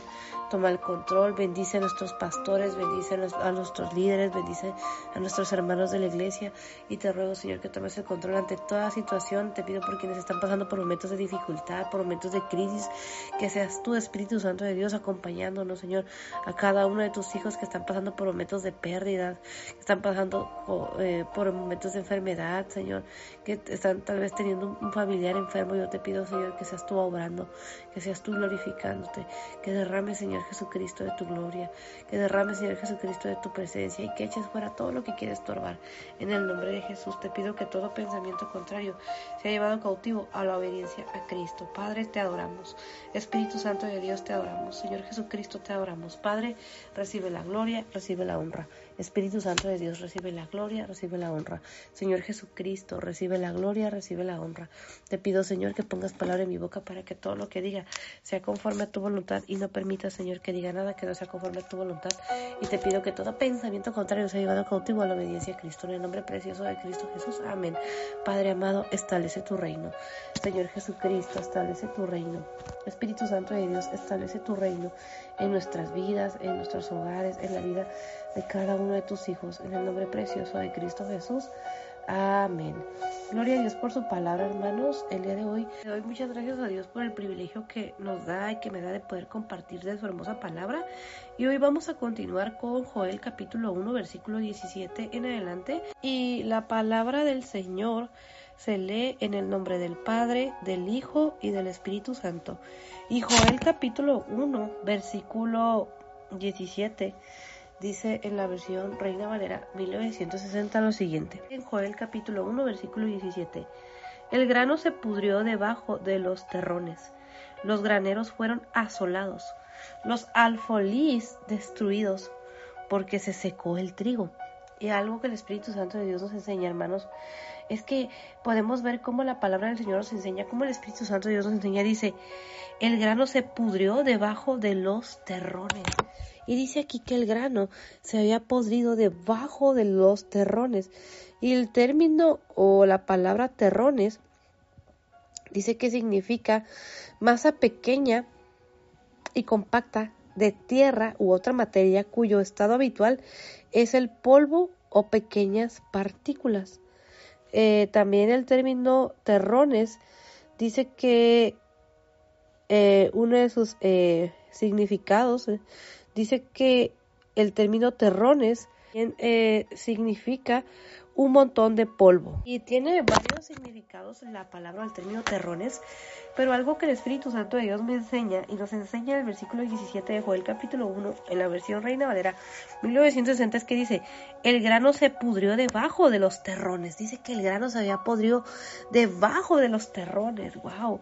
Los graneros fueron asolados, los graneros habían sido destruidos. El término eh, asolar, uno de sus significados es destruir o también derribar. Entonces dice que los graneros eh, fueron derribados. Wow, luego dice los alfolíes destruidos porque se secó el trigo. Y la palabra o el término alfolí, eh, uno de sus significados dice que es lo siguiente. Alfolí, lugar destinado a guardar el grano de los cereales o la sal. Entonces el alfolí era este lugar asignado donde se guardaban los cereales. Y dice aquí en el versículo 17 de Joel capítulo 1, la versión Reina Valera 1960 dice, los alfolíes destruidos, ese lugar donde se guardaba el grano había sido destruido. Los graneros habían, fueron asolados, fueron derribados eh, se había podrido, dice, el grano se había podrido debajo de los terrones. Y al final del versículo 17 dice, porque se secó el trigo. Y aquí podemos ver algo eh, muy importante que el Espíritu Santo de Dios nos enseña. El alimento, hermanos, el trigo, el grano se había podrido. Ese lugar, el granero, eh, había sido destruido. El alfolí, el lugar donde se guardaba ese trigo, había sido destruido. Y dice, porque se secó el trigo. El trigo se había secado, el alimento se había secado. Y algo que el Espíritu Santo de Dios, hermanos, me enseña es que en estos tiempos nosotros estamos pasando por tiempos muy difíciles. Donde si nosotros nos apartamos de Dios, hermanos, y no nos alimentamos, de la palabra de Dios, hermanos, nos comenzamos a secar. Y algo que el Espíritu Santo de Dios me enseña, hermanos, es que eh, en aquellos tiempos podemos ver cómo Jehová nuestro Dios le daba esta palabra profética a su pueblo hace muchísimos años atrás. Y en este tiempo, algo que el Espíritu Santo Dios me enseña es que nosotros como hijos de Dios tenemos que cuidar ese granero, tenemos que cuidar ese alfolí. Tenemos que cuidar que ese trigo no se seque. Tenemos que cuidar que ese grano no se pudra. Nuestra vida, hermanos, tiene que dar fruto. La semilla es plantada. Nosotros somos esa tierra donde la semilla es plantada a través de su hermosa palabra. Nuestro Señor Jesucristo nos enseña en la parábola de la semilla. Y si nosotros, hermanos, no buscamos la presencia de Dios, entonces, hermanos, esa semilla se pudre. Si nosotros eh, no cuidamos lo que Dios nos está enseñando, no buscamos su presencia, hermanos, ese, ese granero, ese alfolí es destruido, es derribado. Si nosotros no nos alimentamos, no buscamos la llenura del Espíritu Santo, no buscamos ser llenos de la presencia del Espíritu Santo, no buscamos ser llenos de la presencia de nuestro Señor Jesucristo en nuestra vida, no buscamos de ser llenos de la presencia de Dios en nuestras vidas, hermanos, ese trigo se seca. Y entonces el Espíritu Santo de Dios me enseña que tenemos que cuidar ese alimento. Porque el Señor nos da alimento, hermanos, nos da ese grano, la semilla es plantada. Cada vez que nosotros vamos a la iglesia, cada vez que nosotros nos congregamos, cada vez que nosotros buscamos la palabra de Dios, buscamos en la palabra de Dios, pero buscamos la presencia de Dios, el Señor nos habla y nos da ese grano, nos da ese alimento. Y algo que el Espíritu Santo Dios me enseña y me pregunta es, ¿qué estoy haciendo con lo que Dios me está dando? Estoy permitiendo que se, que se pudra debajo de los terrones, como dice aquí el versículo 17. A veces hermanos, nosotros vamos a la iglesia, el Espíritu Santo de Dios nos habla grandemente. Tomamos la palabra, eh, nos comprometemos con Dios, pero al día siguiente se nos olvida.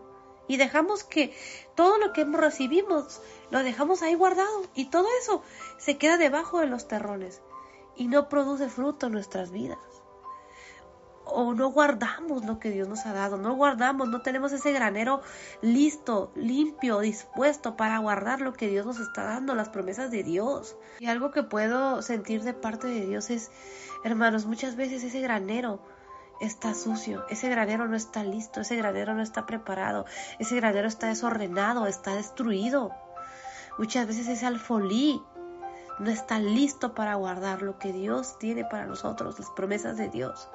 A veces, hermanos, eh, nuestro alfolí o nuestro granero eh, está lleno de cosas que no edifican. Y algo que el Espíritu Santo de Dios me enseña, hermanos, es que nuestra vida, nuestro corazón, nuestra mente, nuestra alma es ese granero, es ese alfolí, donde se guarda ese grano, donde se guarda lo que Dios nos está dando, ese alimento, donde se guardan las promesas de Dios.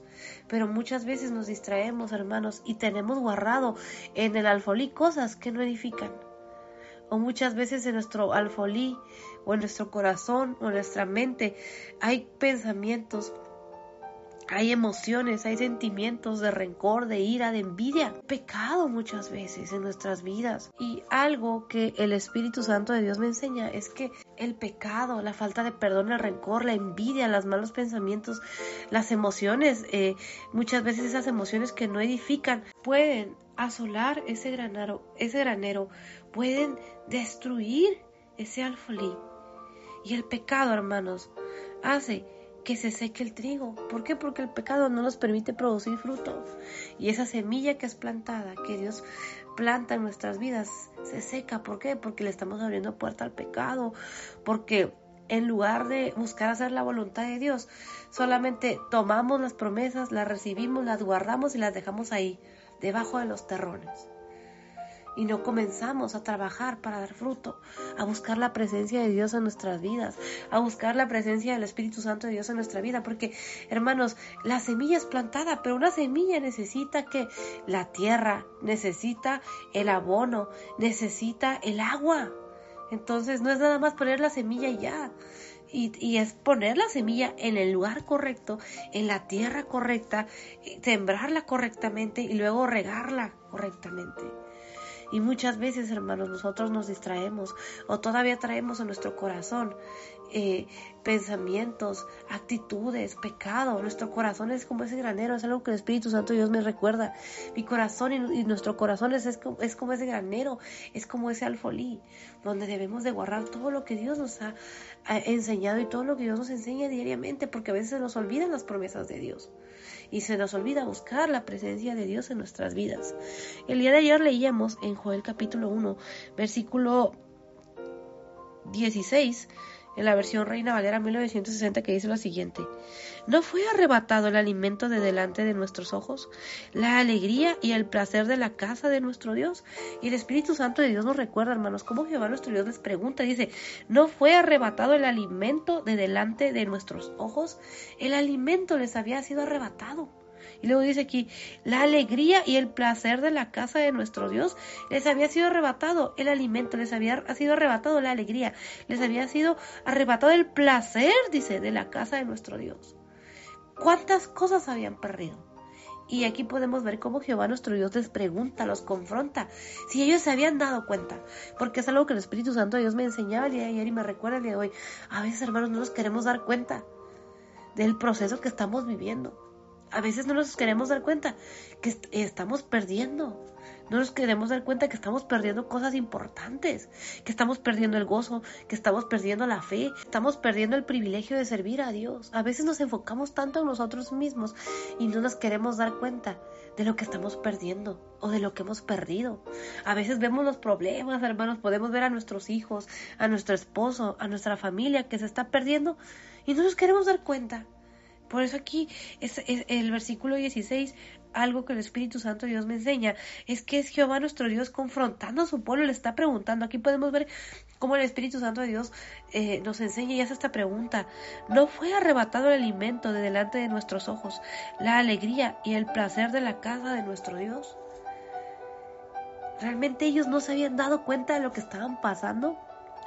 Y hermanos, muchas veces somos necios porque a veces pasamos una cosa, pasamos otra cosa, pasamos situaciones difíciles, podemos llegar, eh, puede llegar un momento en el que hemos perdido la alegría, en el cual eh, hemos perdido el placer de servir a Jehová nuestro Dios, en el cual eh, hemos perdido tal vez el alimento o estamos pasando por una situación difícil.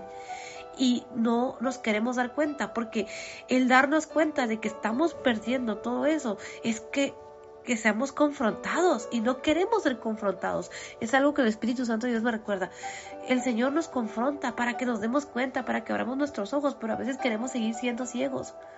No queremos abrir nuestros ojos para darnos cuenta que hay algo mal. Nos que no queremos abrir nuestros ojos para darnos cuenta que hay algo que no está funcionando bien en nuestras vidas, que, que hay algo que no estamos haciendo bien, que hay algo que no está bien en nuestras vidas y que necesitamos entregárselo a nuestro Señor Jesucristo, correr a los pies de nuestro Señor Jesucristo. Es algo que el Espíritu Santo Dios me enseña el día de hoy. A veces no nos queremos dar cuenta, no queremos ver los problemas, porque el ver los problemas es buscar una solución. Y muchas veces sabemos que esa solución es dejar de hacer cosas que a Dios no le agradan, es dejar el pecado, es dejar el orgullo, es perdonar. A veces estamos batallando con algún área de nuestra vida, con un problema familiar o inclusive en nuestra salud, muchas veces. Porque tal vez traemos un enojo con una persona, traemos ira, falta de perdón, problemas. Y en lugar de perdonar, en lugar de soltar, en lugar de ir a los pies de nuestro Señor Jesucristo y clamar misericordia y decirle al Señor, Señor, yo perdono, yo suelto esto, me duele, me cuesta, pero el Señor nos confronta para que corramos a los pies de nuestro Señor Jesucristo y entreguemos esas, esas áreas. Nos hace esta pregunta en el versículo 16, dice, en Joel capítulo 1, versículo 16, en la versión Reina Valera 1960, dice, ¿no fue arrebatado el alimento de delante de nuestros ojos, la alegría y el placer de la casa de nuestro Dios? ¿Acaso no nos hemos dado cuenta de lo que estamos pasando? Y el Espíritu Santo Dios me recuerda, hermanos, hace muchos años, eh, de ciertos procesos eh, en los cuales yo estaba pasando. Y yo no me quería dar cuenta que yo estaba pasando por un proceso muy malo. Y que eso también era consecuencia de mis malas decisiones. No me quería dar cuenta de que realmente estaba pasando por situaciones muy difíciles y que el Señor me estaba confrontando a través de esas situaciones para que yo dejara de vivir y de tener esas actitudes, para que yo dejara de vivir en ese pecado, para que yo dejara esa mala manera de vivir. Porque cuando Dios nos confronta, hermanos, es porque el Señor quiere que dejemos de estar viviendo así, porque eso que estamos haciendo nos está dañando, nos está lastimando. ¿Qué, más queremos perder muchas veces? Muchas veces no nos queremos dar cuenta, pasamos una cosa, pasamos otra y decimos, ay, es el enemigo, porque a veces preferimos echarle la culpa a Satanás de lo que nos está pasando antes de ir a preguntarle al Señor qué es lo que Él está tratando con nosotros. ¿Por ¿Por qué si Él está permitiendo ese proceso? ¿Qué es lo que nosotros como hijos e hijas de Dios tenemos que dejar, tenemos que soltar, tenemos que entregar? ¿Qué es lo que Él quiere tratar con nuestra vida? Hay procesos donde el Señor nos permite perder ciertas cosas para tratar con el orgullo.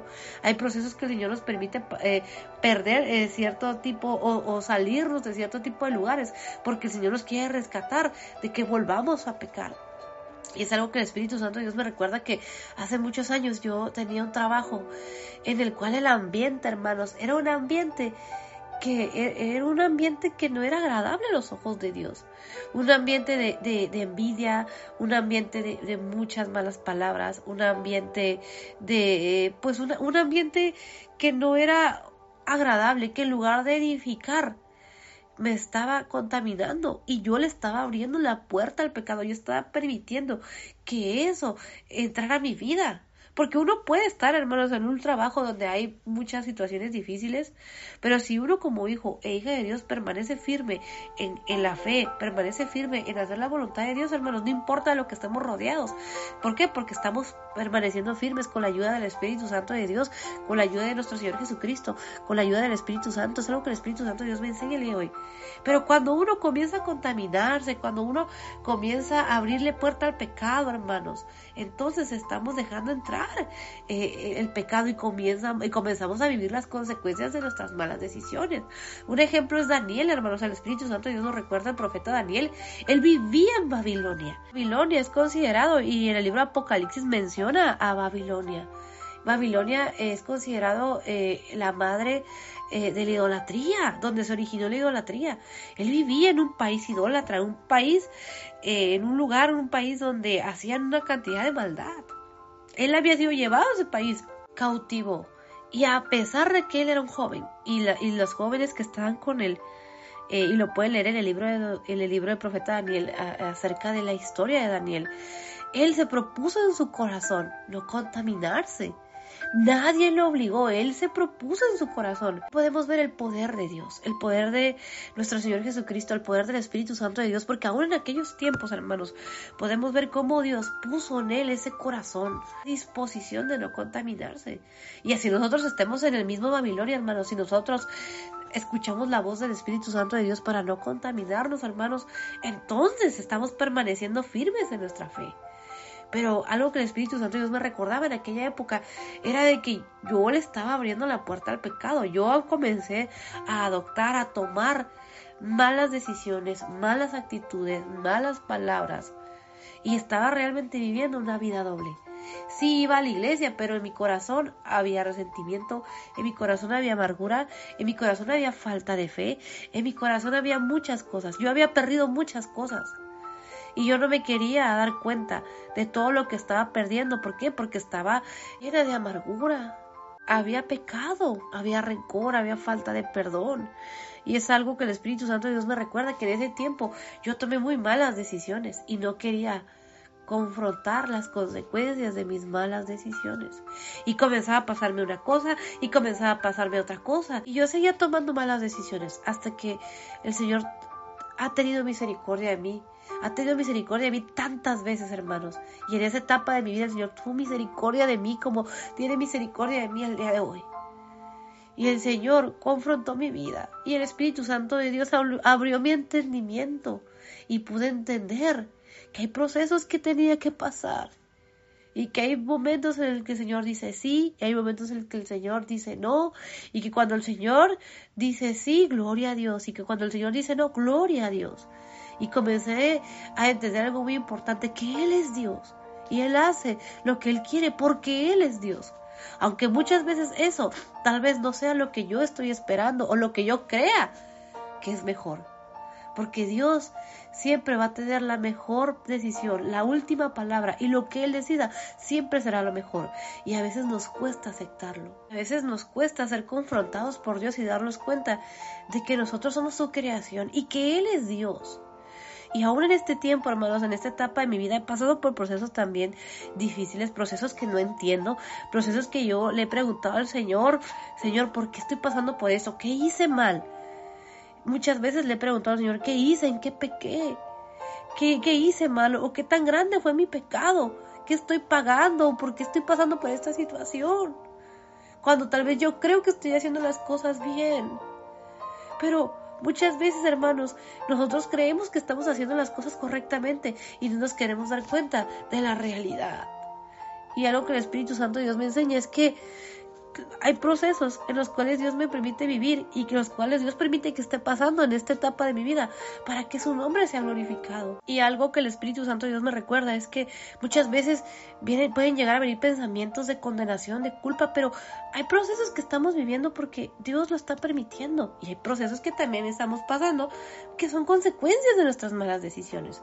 Pero Aquí podemos ver en el versículo 16 de Joel capítulo 1 cómo el Espíritu Santo Dios nos enseña y dice, no fue arrebatado el alimento desde delante de nuestros ojos, la alegría y el placer de la casa de nuestro Dios. Y el día de hoy el Espíritu Santo Dios me pregunta y nos pregunta, ¿qué nos fue arrebatado? ¿Qué estamos perdiendo? ¿Qué hemos perdido? ¿Qué perdimos el año pasado? ¿Qué perdimos? ¿Nuestra fe menguó? ¿El gozo menguó? Dejamos de servir a Dios, dejamos de servir a Dios, perdón, dejamos de tener el placer de servir al Señor, dejamos de congregarnos, dejamos de buscar su presencia, hemos perdido la comunión con Dios, hemos perdido ese alimento, hemos dejado de alimentarnos de su palabra, hemos dejado de buscar a Dios. Si nosotros, el Espíritu Santo Dios nos hace esta pregunta y nosotros podemos decir, he perdido esto.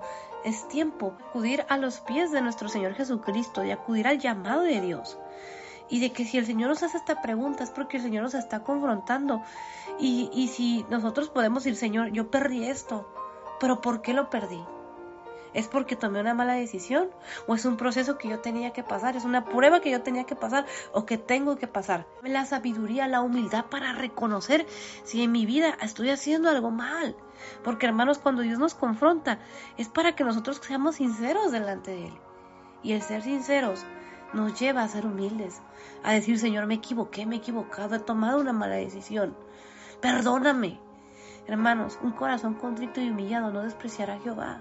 El Señor no nos desprecia, pero tenemos que acudir a su llamado con ese corazón contrito y humillado buscando su presencia. Y algo que el Espíritu Santo de Dios me enseña y me recuerda es que vayamos a su presencia y seamos humildes y sinceros delante de Dios. El Señor no nos va a juzgar. El Señor es fiel y justo para perdonar. Nuestro Señor Jesucristo entregó todo para perdón de pecados. Él entregó hasta la última gota de su sangre para que por su sangre preciosa fuésemos nosotros limpiados.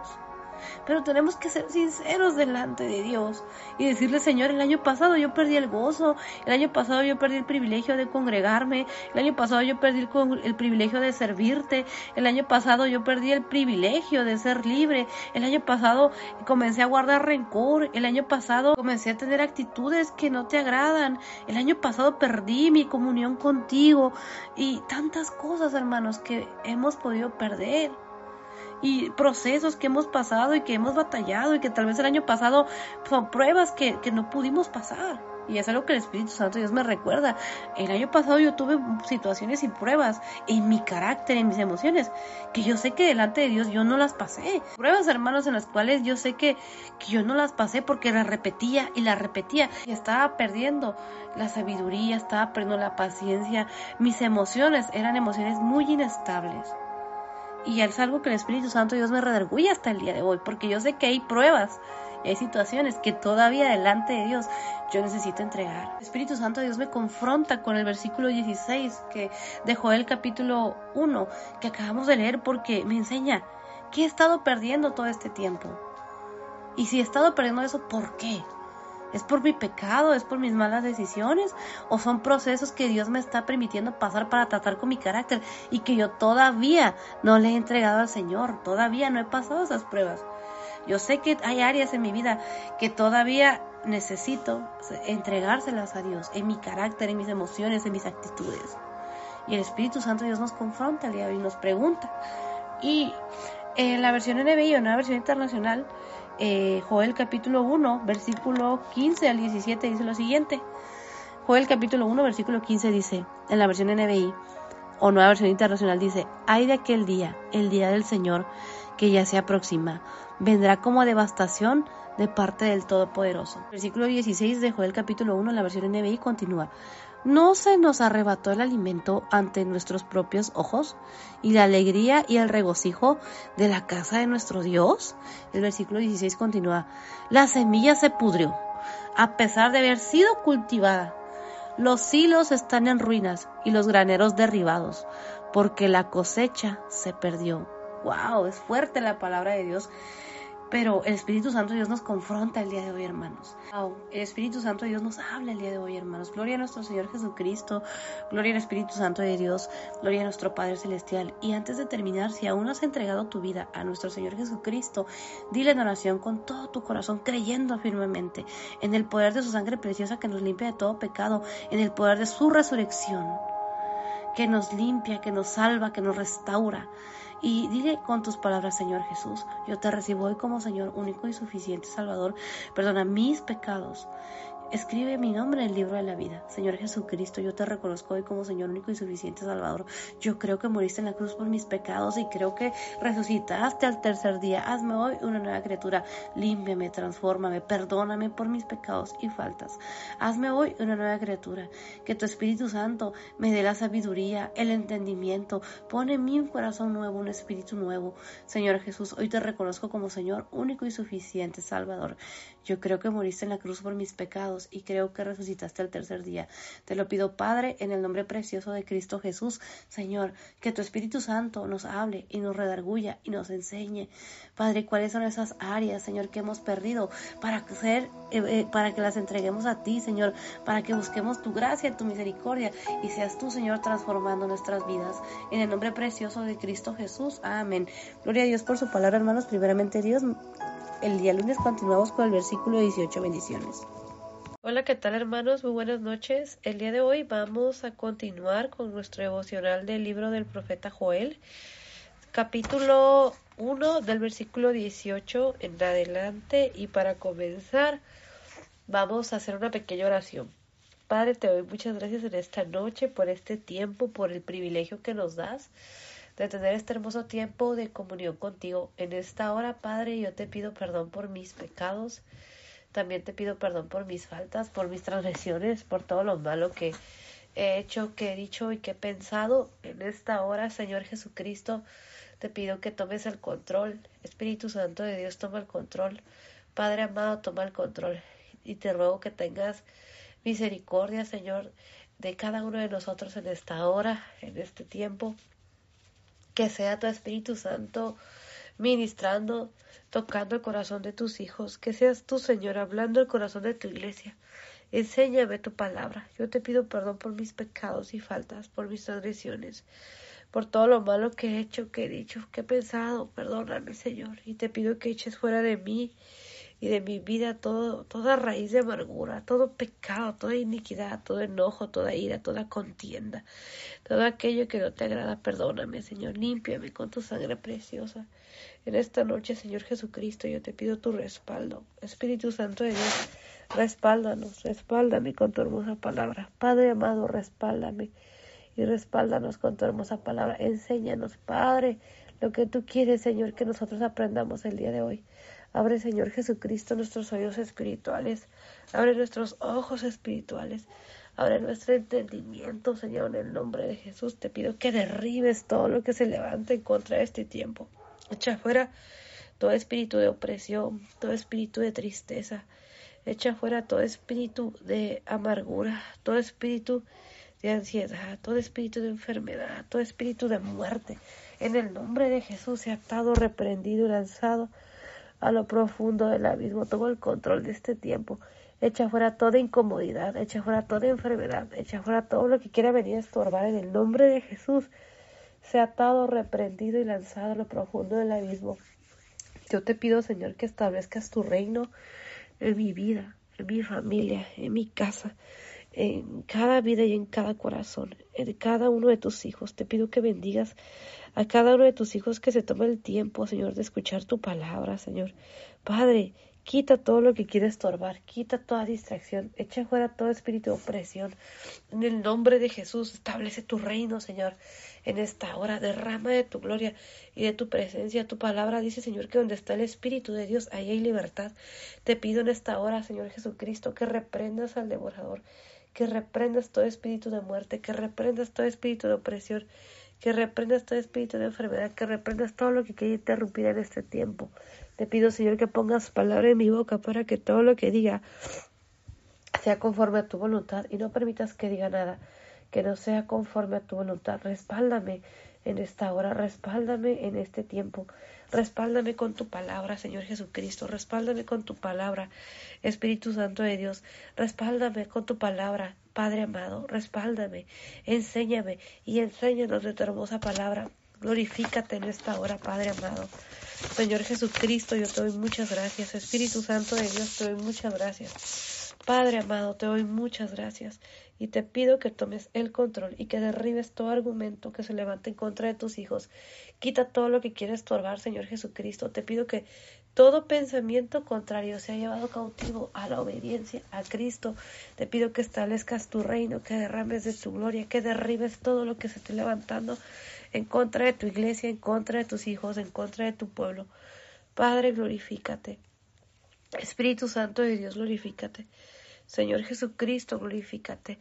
Espíritu Santo de Dios, enséñame a adorar, enséñame a adorar al Padre, enséñame a adorar al Hijo, enséñanos, enséñame a adorar a nuestro Señor Jesucristo, enséñanos a adorarte, Espíritu Santo de Dios. Quita toda distracción, quita todo lo que esté interfiriendo en este tiempo.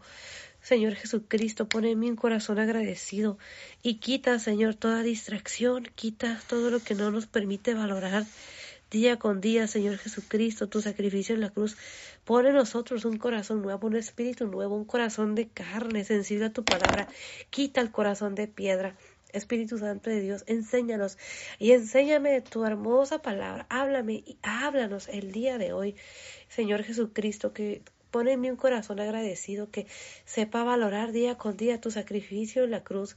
Quita el corazón mal agradecido, quita el corazón que no sabe apreciar y pone un corazón agradecido, dispuesto a darlo todo por ti, amado Dios. A darlo todo por ti, Señor Jesucristo. Echa fuera toda mentira del enemigo, derriba todo argumento de Satanás que quiera levantarse en contra de tus hijos, quebranta todo yugo, toda maldición toda maldición lanzada en contra de tus hijos, toda maldición generacional. Señor, quebranta todo lo que se esté levantando en este tiempo en contra de tus hijos, Señor. Derriba todo lo que se esté levantando. Yo te pido tu respaldo, tu presencia, tu Espíritu Santo hablando. Te pido que pongas palabra en mi boca para que todo lo que diga sea conforme a tu voluntad. Y no permita, Señor, que diga nada que no sea conforme a tu voluntad. Padre, te adoramos.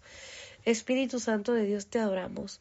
Señor Jesucristo, te adoramos. Padre, te damos la gloria, te damos la honra, el honor, porque solamente tú eres bueno, Padre. Porque para siempre, Señor, es tu misericordia. Padre amado, muchas gracias. Espíritu Santo de Dios, muchas gracias. Señor Jesucristo, muchas gracias. Te adoramos en esta hora, Padre, en el nombre precioso de Jesús. Recibe, Señor Jesucristo, la gloria, recibe la honra. Padre, recibe la gloria, recibe la honra. Espíritu Santo de Dios, recibe la gloria, recibe la honra. Te pido que todo pensamiento contrario sea llevado cautivo a la obediencia a Cristo, que quites todo velo mágico, que quites toda venda mágica, que quites todo lo que quieres estorbar en esta hora, en el nombre precioso de Cristo Jesús, Señor. Amén. Gloria a Dios por su palabra, hermanos. El día de hoy vamos a continuar con nuestro devocional del libro del profeta Joel. Vamos a comenzar con el versículo 18 y la palabra del Señor se lee en el nombre del Padre, del Hijo y del Espíritu Santo. Joel capítulo 1 versículo 18 dice lo siguiente, en la versión Reina Valera 1960 dice lo siguiente, como gimieron las bestias, cuán turbados anduvieron los atos de los bueyes, porque no tuvieron pastos, también fueron asolados los rebaños de las ovejas. Gloria a Dios por su palabra. Y algo que podemos ver como el Espíritu Santo de Dios nos enseña en Joel capítulo 1 versículo 18 dice al principio, como gimieron las bestias cuán turbados anduvieron los atos de los bueyes. Y aquí podemos ver algo muy importante que nos enseña el Espíritu Santo de Dios, porque dice cómo gimieron las bestias. Y dice cuán turbados anduvieron los atos de los bueyes.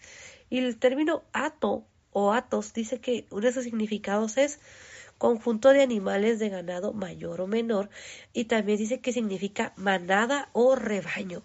Entonces dice, como gimieron las bestias, cuán turbados anduvieron los atos de los bueyes. Y algo que puedo entender como el Espíritu Santo de Dios me enseña es que dice que estos animales, dice, como gimieron las bestias. Eh, había este gemir de, estos de estos animales, perdón, de las, de, las bestias. Dice, cuán turbados anduvieron los atos de los bueyes. Lo que puedo entender, eh, como el Espíritu Santo Dios me enseña, es que estos animales estaban turbados, estaban confundidos. Estos, es, las bestias gemían.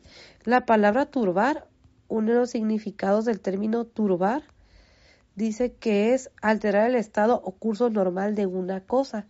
También el término turbar significa perturbar, alterar, desordenar.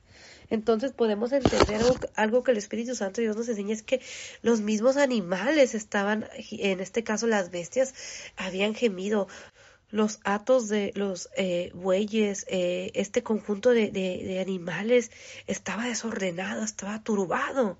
Y el versículo 18 al final dice, en la versión Reina Valera 1960, dice, porque no tuvieron pastos, también fueron asolados los rebaños de las ovejas. Estos animalitos, hermanos, gemían por, por, por la comida, no tenían comida, no tenían pastos, estaban desordenados. Imaginémonos, hermanos, lo difícil que era para estos animalitos porque no tenían pastos, dice aquí. Habían sido, dice aquí el final del versículo 18, dice, porque no tuvieron pastos, también fueron asolados los rebaños de las ovejas. Estos rebaños de las ovejas habían sido asolados. Y en la palabra asolar, o uno, de uno de sus significados de la palabra asolar, dice que significa arruinar y destruir por completo un territorio, una superficie o un edificio. Y también dice que significa causar gran, bueno, otro de sus significados es causar un grave daño a algo. Entonces, también en este caso, los rebaños de las ovejas habían sido asolados, destruidos. Y eso me recuerda un sueño que, que tuve eh, el día de, hoy. Y en ese sueño eh, podía ver ah, que llegaba a un lugar donde podía ver a personas que era un lugar muy pobre porque podía ver cómo había pues un lugar de, una situación muy pobre donde las personas estaban como en la calle en situación de calle y estaban comiendo pues comida que, que no se miraba eh, pues era como comida que ya se miraba como como que ya no servía. Y, y en ese sueño me impactó mucho porque yo podía ver cómo cómo pasaba por esa, era como una calle y en esa calle veía a mucha gente necesitada de, de que estaba que estaba comiendo pero pues prácticamente lo que estaban comiendo era, era como si fuera de la basura, comida tal vez echada a perder, latas echadas a perder, y había una escasez y había, eh, eh, y podía ver que me, que me podía eh, llegaba con una familia que, que estaba pues eh, sufriendo para, para completar para, para su cena, para completar para eh, comprar tortillas. Y, y me impactó mucho ese sueño porque pues cuántos de nosotros que tal vez en algún tiempo eh, cuando éramos más jóvenes o nos tocó vivir pues en alguna temporada pues de escasez donde tal vez no teníamos tantos recursos o batallábamos para, pagar la renta o para ciertos gastos o tal vez yo le doy gracias a Dios porque pues eh, de, de, de niña pues sí en mi casa sí tuvimos mucha escasez eh, y pues sí había momentos en los que comíamos pues muy limitado, pero le doy gracias a Dios porque pues Dios en su gracia y su misericordia siempre nos proveyó, porque gracias a Dios siempre pues había ahí un plato de frijoles, tortillas y gloria a Dios hermano, siempre había ahí este algo que, que comer y es un privilegio, hermanos, y le doy muchas gracias a Dios. Y a mí me impactaba ese sueño, me impactaba ese sueño porque cuántos de nosotros pues, pues no queremos pasar por una situación así, cuántos de nosotros le pedimos al Señor que sea Él quien nuestro proveedor y, y me impactaba ese sueño porque, porque yo podía ver a las personas así, en esa necesidad. Y algo que yo pueda sentir dentro de ese sueño es que tal vez yo, yo sí podía ayudarles que yo no estaba pasando esa necesidad, sino que es como cuando uno va a una colonia y, ve pues las necesidades que hay y a veces uno pues quiere ayudar a las personas y darle todo lo que tiene, pero a veces es tanta la necesidad que tal vez lo que uno lleva pues es limitado o tal vez lo que uno lleva pues no puede que que no alcance para todos. Y ese era como un sentir que yo tenía en ese momento, que yo sentía que podía ayudar, pero me sentía un poco frustrada en ese sueño porque sentía o tenía como miedo de, de sacar lo que yo tenía por miedo a que no me alcanzara para todos. Y dentro de ese sueño pues llegaba con esa familia y yo trataba de ayudarles, pero yo sentía que lo que les estaba ayudando era muy limitado. Dentro de mi sueño yo sentía que yo tenía para darles, pero sentía que les estaba dando muy poco. Y me, me impactó ese sueño, me impactó ese sueño porque pues sabemos que estamos pasando por tiempos difíciles y pues sabemos que los tiempos van a, cada vez van a, van a ser peores, pero como hijos e hijas de Dios nosotros confiamos en Dios, nosotros hemos visto la gracia y la misericordia de Dios y Dios es fiel, Él, es nuestro proveedor y yo no tenía miedo de que me faltara algo a mí, pero ese sueño me impactaba por el hecho de que cómo estaba o cómo podía yo ayudar a las personas. ¿Cómo es que yo puedo ayudar a alguien que está pasando una necesidad? Porque a veces, hermanos, nosotros, Dios nos da mucho y Dios nos provee y Dios siempre es fiel, aunque tal vez pasamos por situaciones y pasamos por momentos complicados, pero yo creo que como hijos de Dios todos podemos dar testimonio de que no nos ha hecho falta comida, no nos ha hecho falta un techo, que tal vez pasamos por ciertas situaciones, pero Dios siempre ha estado ahí y como hijo e hijas de Dios, pues tenemos esa seguridad de que Dios es nuestro proveedor. Yo he visto la mano de Dios desde chiquita, hermanos, desde niña. Yo he visto la mano de Dios. Dios, como dice la palabra del Señor, no he visto justo desamparado ni su descendencia que bendiga pan. Y yo le doy gracias a Dios porque Él siempre me ha proveído, aún en los momentos más difíciles donde yo no tenía nada. Yo he visto la mano de Dios siempre me ha puesto personas y me puso personas que cuando yo no tenía nada y cuando tal vez en ese tiempo pues ni siquiera tenía para comprarle no sé tal vez el gusto o algún gusto para mi hermano que estaba chiquito. Pero Dios siempre ponía a esas personas que estaban ahí apoyándome y yo le doy gracias a Dios porque yo sé que ahora lo que todo lo que Dios me da es porque Dios es fiel y, y le doy gracias a Dios por la vida de cada persona que, Dios puso en mi camino para que yo pudiese seguir estudiando, para que yo pudiese terminar una carrera.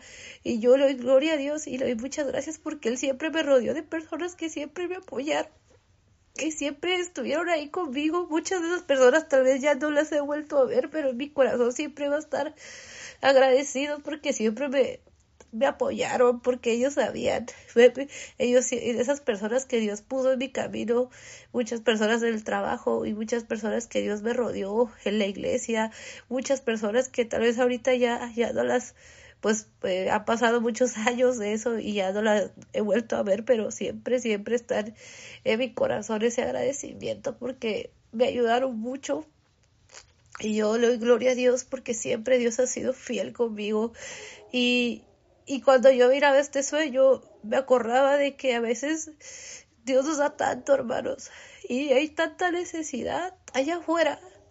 Hay tantas personas con hambre y tal vez no tanta hambre física o de comida, sino de ese alimento espiritual. Hay gente que tal vez está allá afuera comiendo cualquier cosa, hablando en lo espiritual. Hay personas que, que están buscando conocer de Dios y que tal vez están alimentándose de cosas que no edifican. porque y creen que creen que eso es alimento para saciar esa esa hambre espiritual porque nosotros como hijos e hijas de Dios tenemos que ver lo, lo espiritual primero hay mucha necesidad hermanos allá afuera y a veces nosotros damos pero damos muy limitado a veces sabemos que hay personas que no conocen de Dios y que desean o anhelan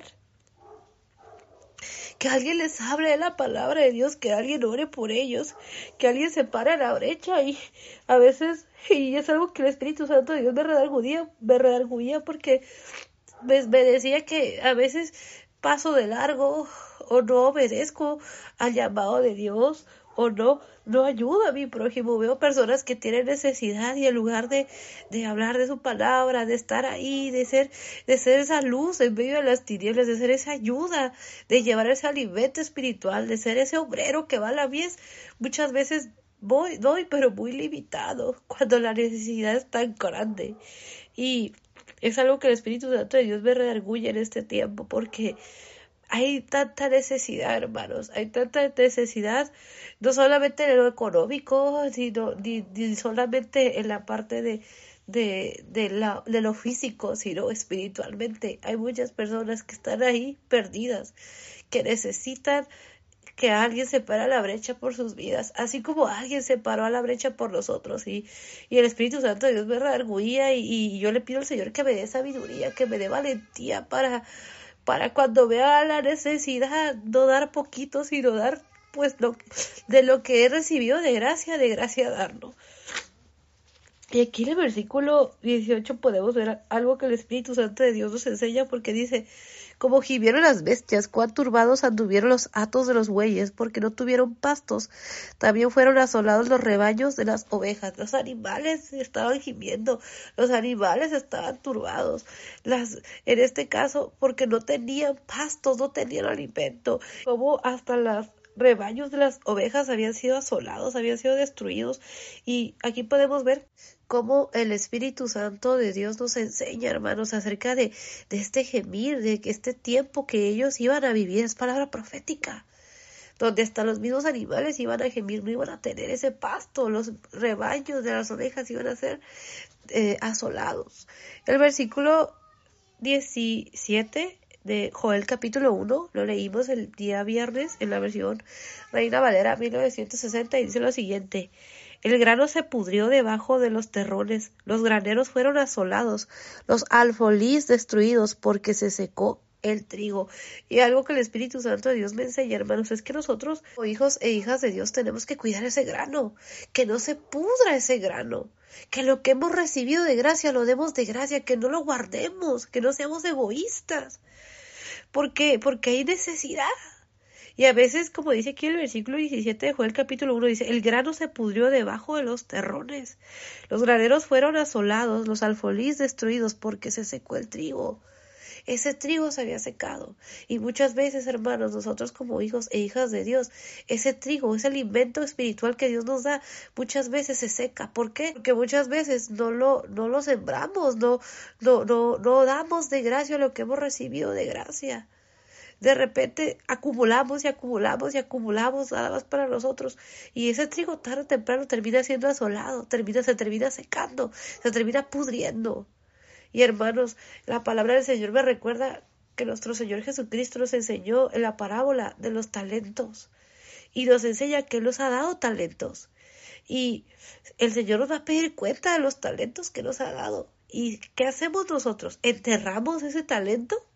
O lo ponemos a trabajar, aunque sea lo más pequeño, pero en algo, hermanos, así, aunque sea un talento, dos talentos o todos los talentos que Dios nos haya dado, hablando espiritualmente, tenemos que hacer lo que es necesario para que ese talento se multiplique. Hay talentos que se multiplican grandemente y hay talentos que tal vez crecen un poquito más lentamente, pero tiene que haber un crecimiento. Entonces enterramos el talento y no queremos hacer nada.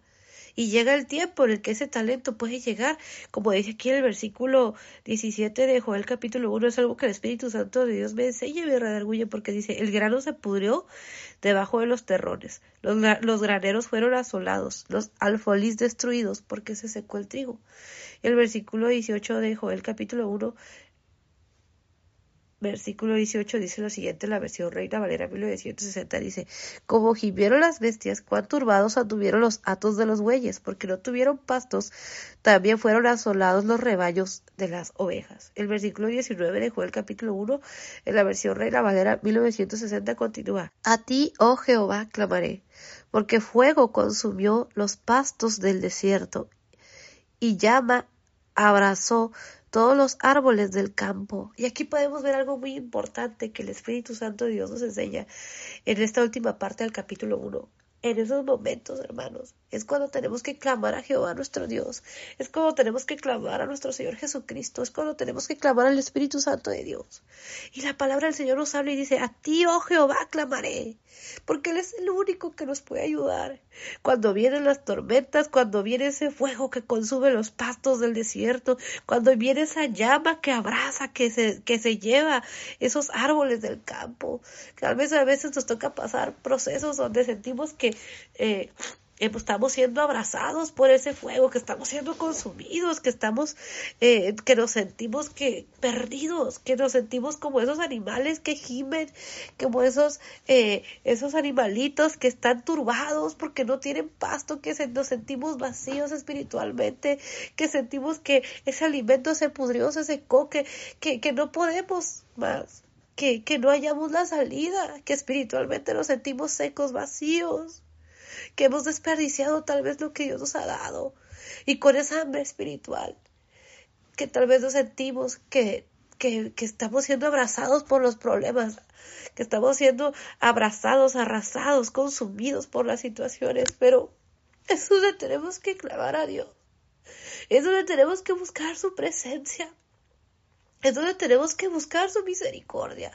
Es tiempo de buscar a Dios, porque Él es el único que nos puede ayudar. Y justo hoy me tocaba pasar una, una situación eh, en la mañana y, y, y, fue, pues fue, para mí fue una prueba, una prueba que, siendo sincera, no pase y, y, y que ah, le pido al Espíritu Santo de Dios que me dé la sabiduría y la fortaleza para que cuando venga de nuevo la prueba pueda pasarla porque me di cuenta de que mi carácter y que mis situaciones, de que eh, justo lo que había escuchado en una prédica ayer, que hablaba acerca de la de quitar la raíz de amargura, de controlar el enojo, de controlar el carácter y, y justo lo que acababa de, escuchar y, y, yo me sentía muy preparada y decía, no, yo voy a controlar mi carácter, voy a controlar eh, mi ira, voy a, voy a, voy a, voy a quitar la amargura de mi vida, voy a reaccionar mejor ante los problemas. Y, y me tocó pasar una situación y, y la verdad mi reacción pues no fue la correcta en ese momento, me dio, estaba muy molesta y porque las cosas se me habían salido de control, pero lo único que yo pude hacer es clamar a Dios. Y al principio, sinceramente, yo pues me sentía muy molesta, entonces pues lo primero que hice fue, fue sacar mi frustración y, y, de verdad yo le pido perdón a Dios porque a veces cuando uno está molesto y quiere uno orar, pues a veces lo primero que uno dice pues es sacar la, el, el, enojo, la frustración y, y, y yo al, principio pues yo la verdad mi actitud no era correcta y sinceramente al principio pues mi, la forma en la que yo estaba hablando pues era una, de una persona enojada, frustrada y pues haciendo berrinche como niña chiquita porque pues lo que yo no quería era, era, era, era, era salirme, ahora sí que, que mi carácter explotara, pero al mismo tiempo pues me sentía muy frustrada, entonces estaba luchando conmigo misma, luchando por controlar el, el, el carácter y es muy difícil, hermanos, entonces eh, llegó un momento en el que, gloria a Dios, porque, porque me hizo ver y entender que si realmente valía la pena enojarme por eso si realmente valía la pena o si yo era la que estaba exagerando y me di cuenta que yo estaba exagerando y le gracias a Dios porque en ese momento yo pude entender que que sí las cosas habían salido de control y, y, que pues sí era trabajo y que sí era tiempo y que sí era volver a empezar y, y, y sí, sí era frustrante pero que al final de cuentas tenía solución. Porque a veces hermanos nos enojamos, nos frustramos y, y no nos damos cuenta que hay solución y a veces nos ahogamos en un vaso de agua y le doy gracias a Dios porque cuando leo su palabra y cuando dice aquí, a ti, oh Jehová, clamaré, porque realmente Él es el único que nos puede ayudar. Dice aquí en el versículo 19 de Joel capítulo 1, dice, A ti, oh Jehová, clamaré, porque fuego consumió los pastos del desierto y llama abrazó todos los árboles del campo. Él es el único que nos puede ayudar. Y tal vez en ese momento no nos sintamos dignos o, nos sintamos que, que, que, que, no estamos teniendo la actitud correcta, porque no estamos tal vez teniendo la actitud correcta, pero clamemos a Dios, clamemos a nuestro Señor Jesucristo, clamemos al Espíritu Santo de Dios, porque Él es el único que nos puede ayudar, solamente Dios es el único que nos puede ayudar apagar ese fuego que tal vez sentimos que está consumiendo nuestra vida, esa situación que sentimos que está abrazando, que, que es como ese fuego que abraza. La palabra abrazar dice que significa quemar o destruir una cosa mediante fuego o calor intenso.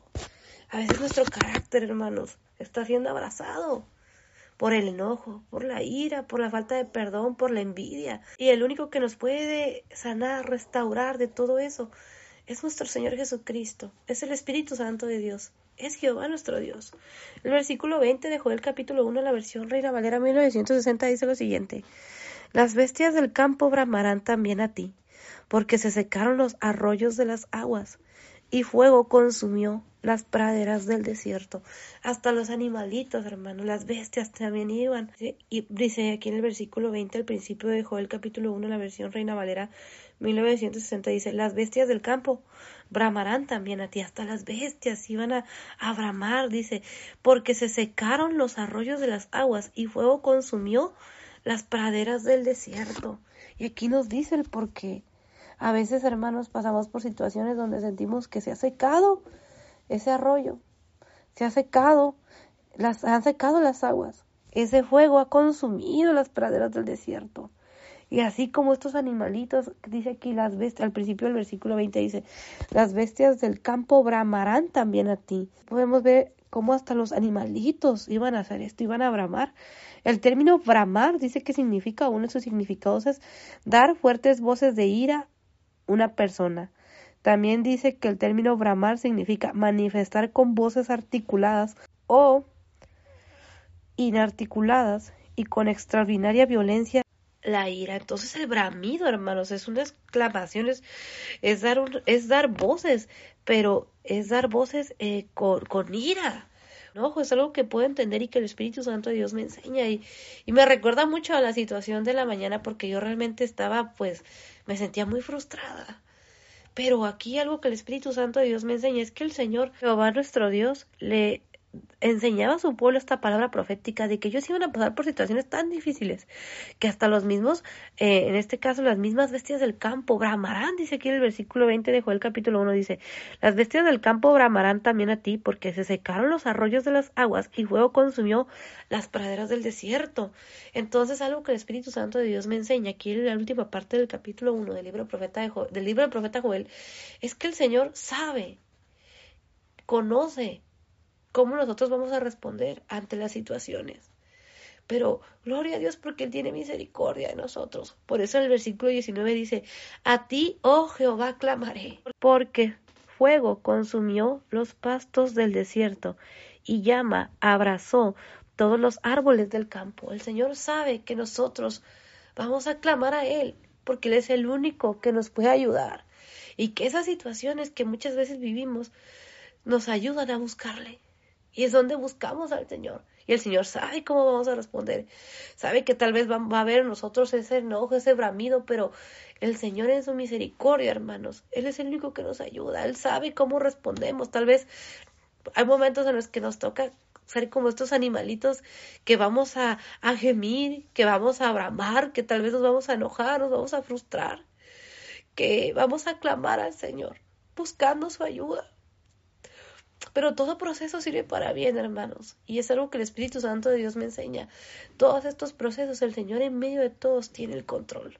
Y busquemos, clamemos a Jehová, clamemos a nuestro Señor Jesucristo, clamemos al Espíritu Santo de Dios. Porque nuestro Señor Jesucristo es fiel y justo para perdonar. Y Él es el único que nos puede salvar. Clamemos al Espíritu Santo de Dios porque Él es el consolador, es el único que nos puede consolar. Clamemos a Jehová nuestro Dios porque dice que un corazón contrito y humillado no despreciará a Jehová. Busquemos su presencia, hermanos. Gloria a Dios porque el Señor nos entiende y sabe lo que sentimos, sabe cómo nos sentimos ante las situaciones difíciles. Pero Él está ahí en su gracia y su misericordia. Clamemos al Señor. Y bueno, hermanos, antes de terminar, si aún no has entregado tu vida a nuestro Señor Jesucristo, dile en oración, Señor Jesús, yo te recibo hoy como Señor único y suficiente Salvador. Te pido perdón por mis pecados, te pido perdón por mis faltas, te pido perdón por mis transgresiones. Padre, perdóname. Límpiame de todo pecado, Señor Jesucristo. Señor Jesús, hoy te confieso como Señor único y suficiente Salvador de mi vida. Yo creo que moriste en la cruz por mis pecados y creo que moriste en la cruz por mis pecados y creo que resucitaste al tercer día. Te pido perdón por mis pecados y faltas y te pido que me hagas el día de hoy una nueva criatura en ti. En el nombre precioso de Cristo Jesús. Amén. Padre, yo te pido que en los momentos difíciles, Padre, cuando sintamos que todo, Señor, se ha perdido, clamemos a ti. Que clamemos a ti en todo tiempo, Señor. Y gracias porque tú nos conoces. Y gracias por amarnos. Y gracias por cuidarnos. Y también te pido que me ayudes y nos ayudes a dar de gracia lo que hemos recibido de gracia. Así como tú no, no escatimaste nada. Entregaste hasta la última gota de tu sangre, Señor Jesucristo, para que fuésemos salvos. Ayúdanos a nosotros a no escatimar con nuestro prójimo ante la necesidad, Padre. En el nombre precioso de Cristo Jesús. Amén. Gloria a Dios por su palabra, hermanos. Primeramente, Dios, mañana continuamos con el capítulo 2. Bendiciones.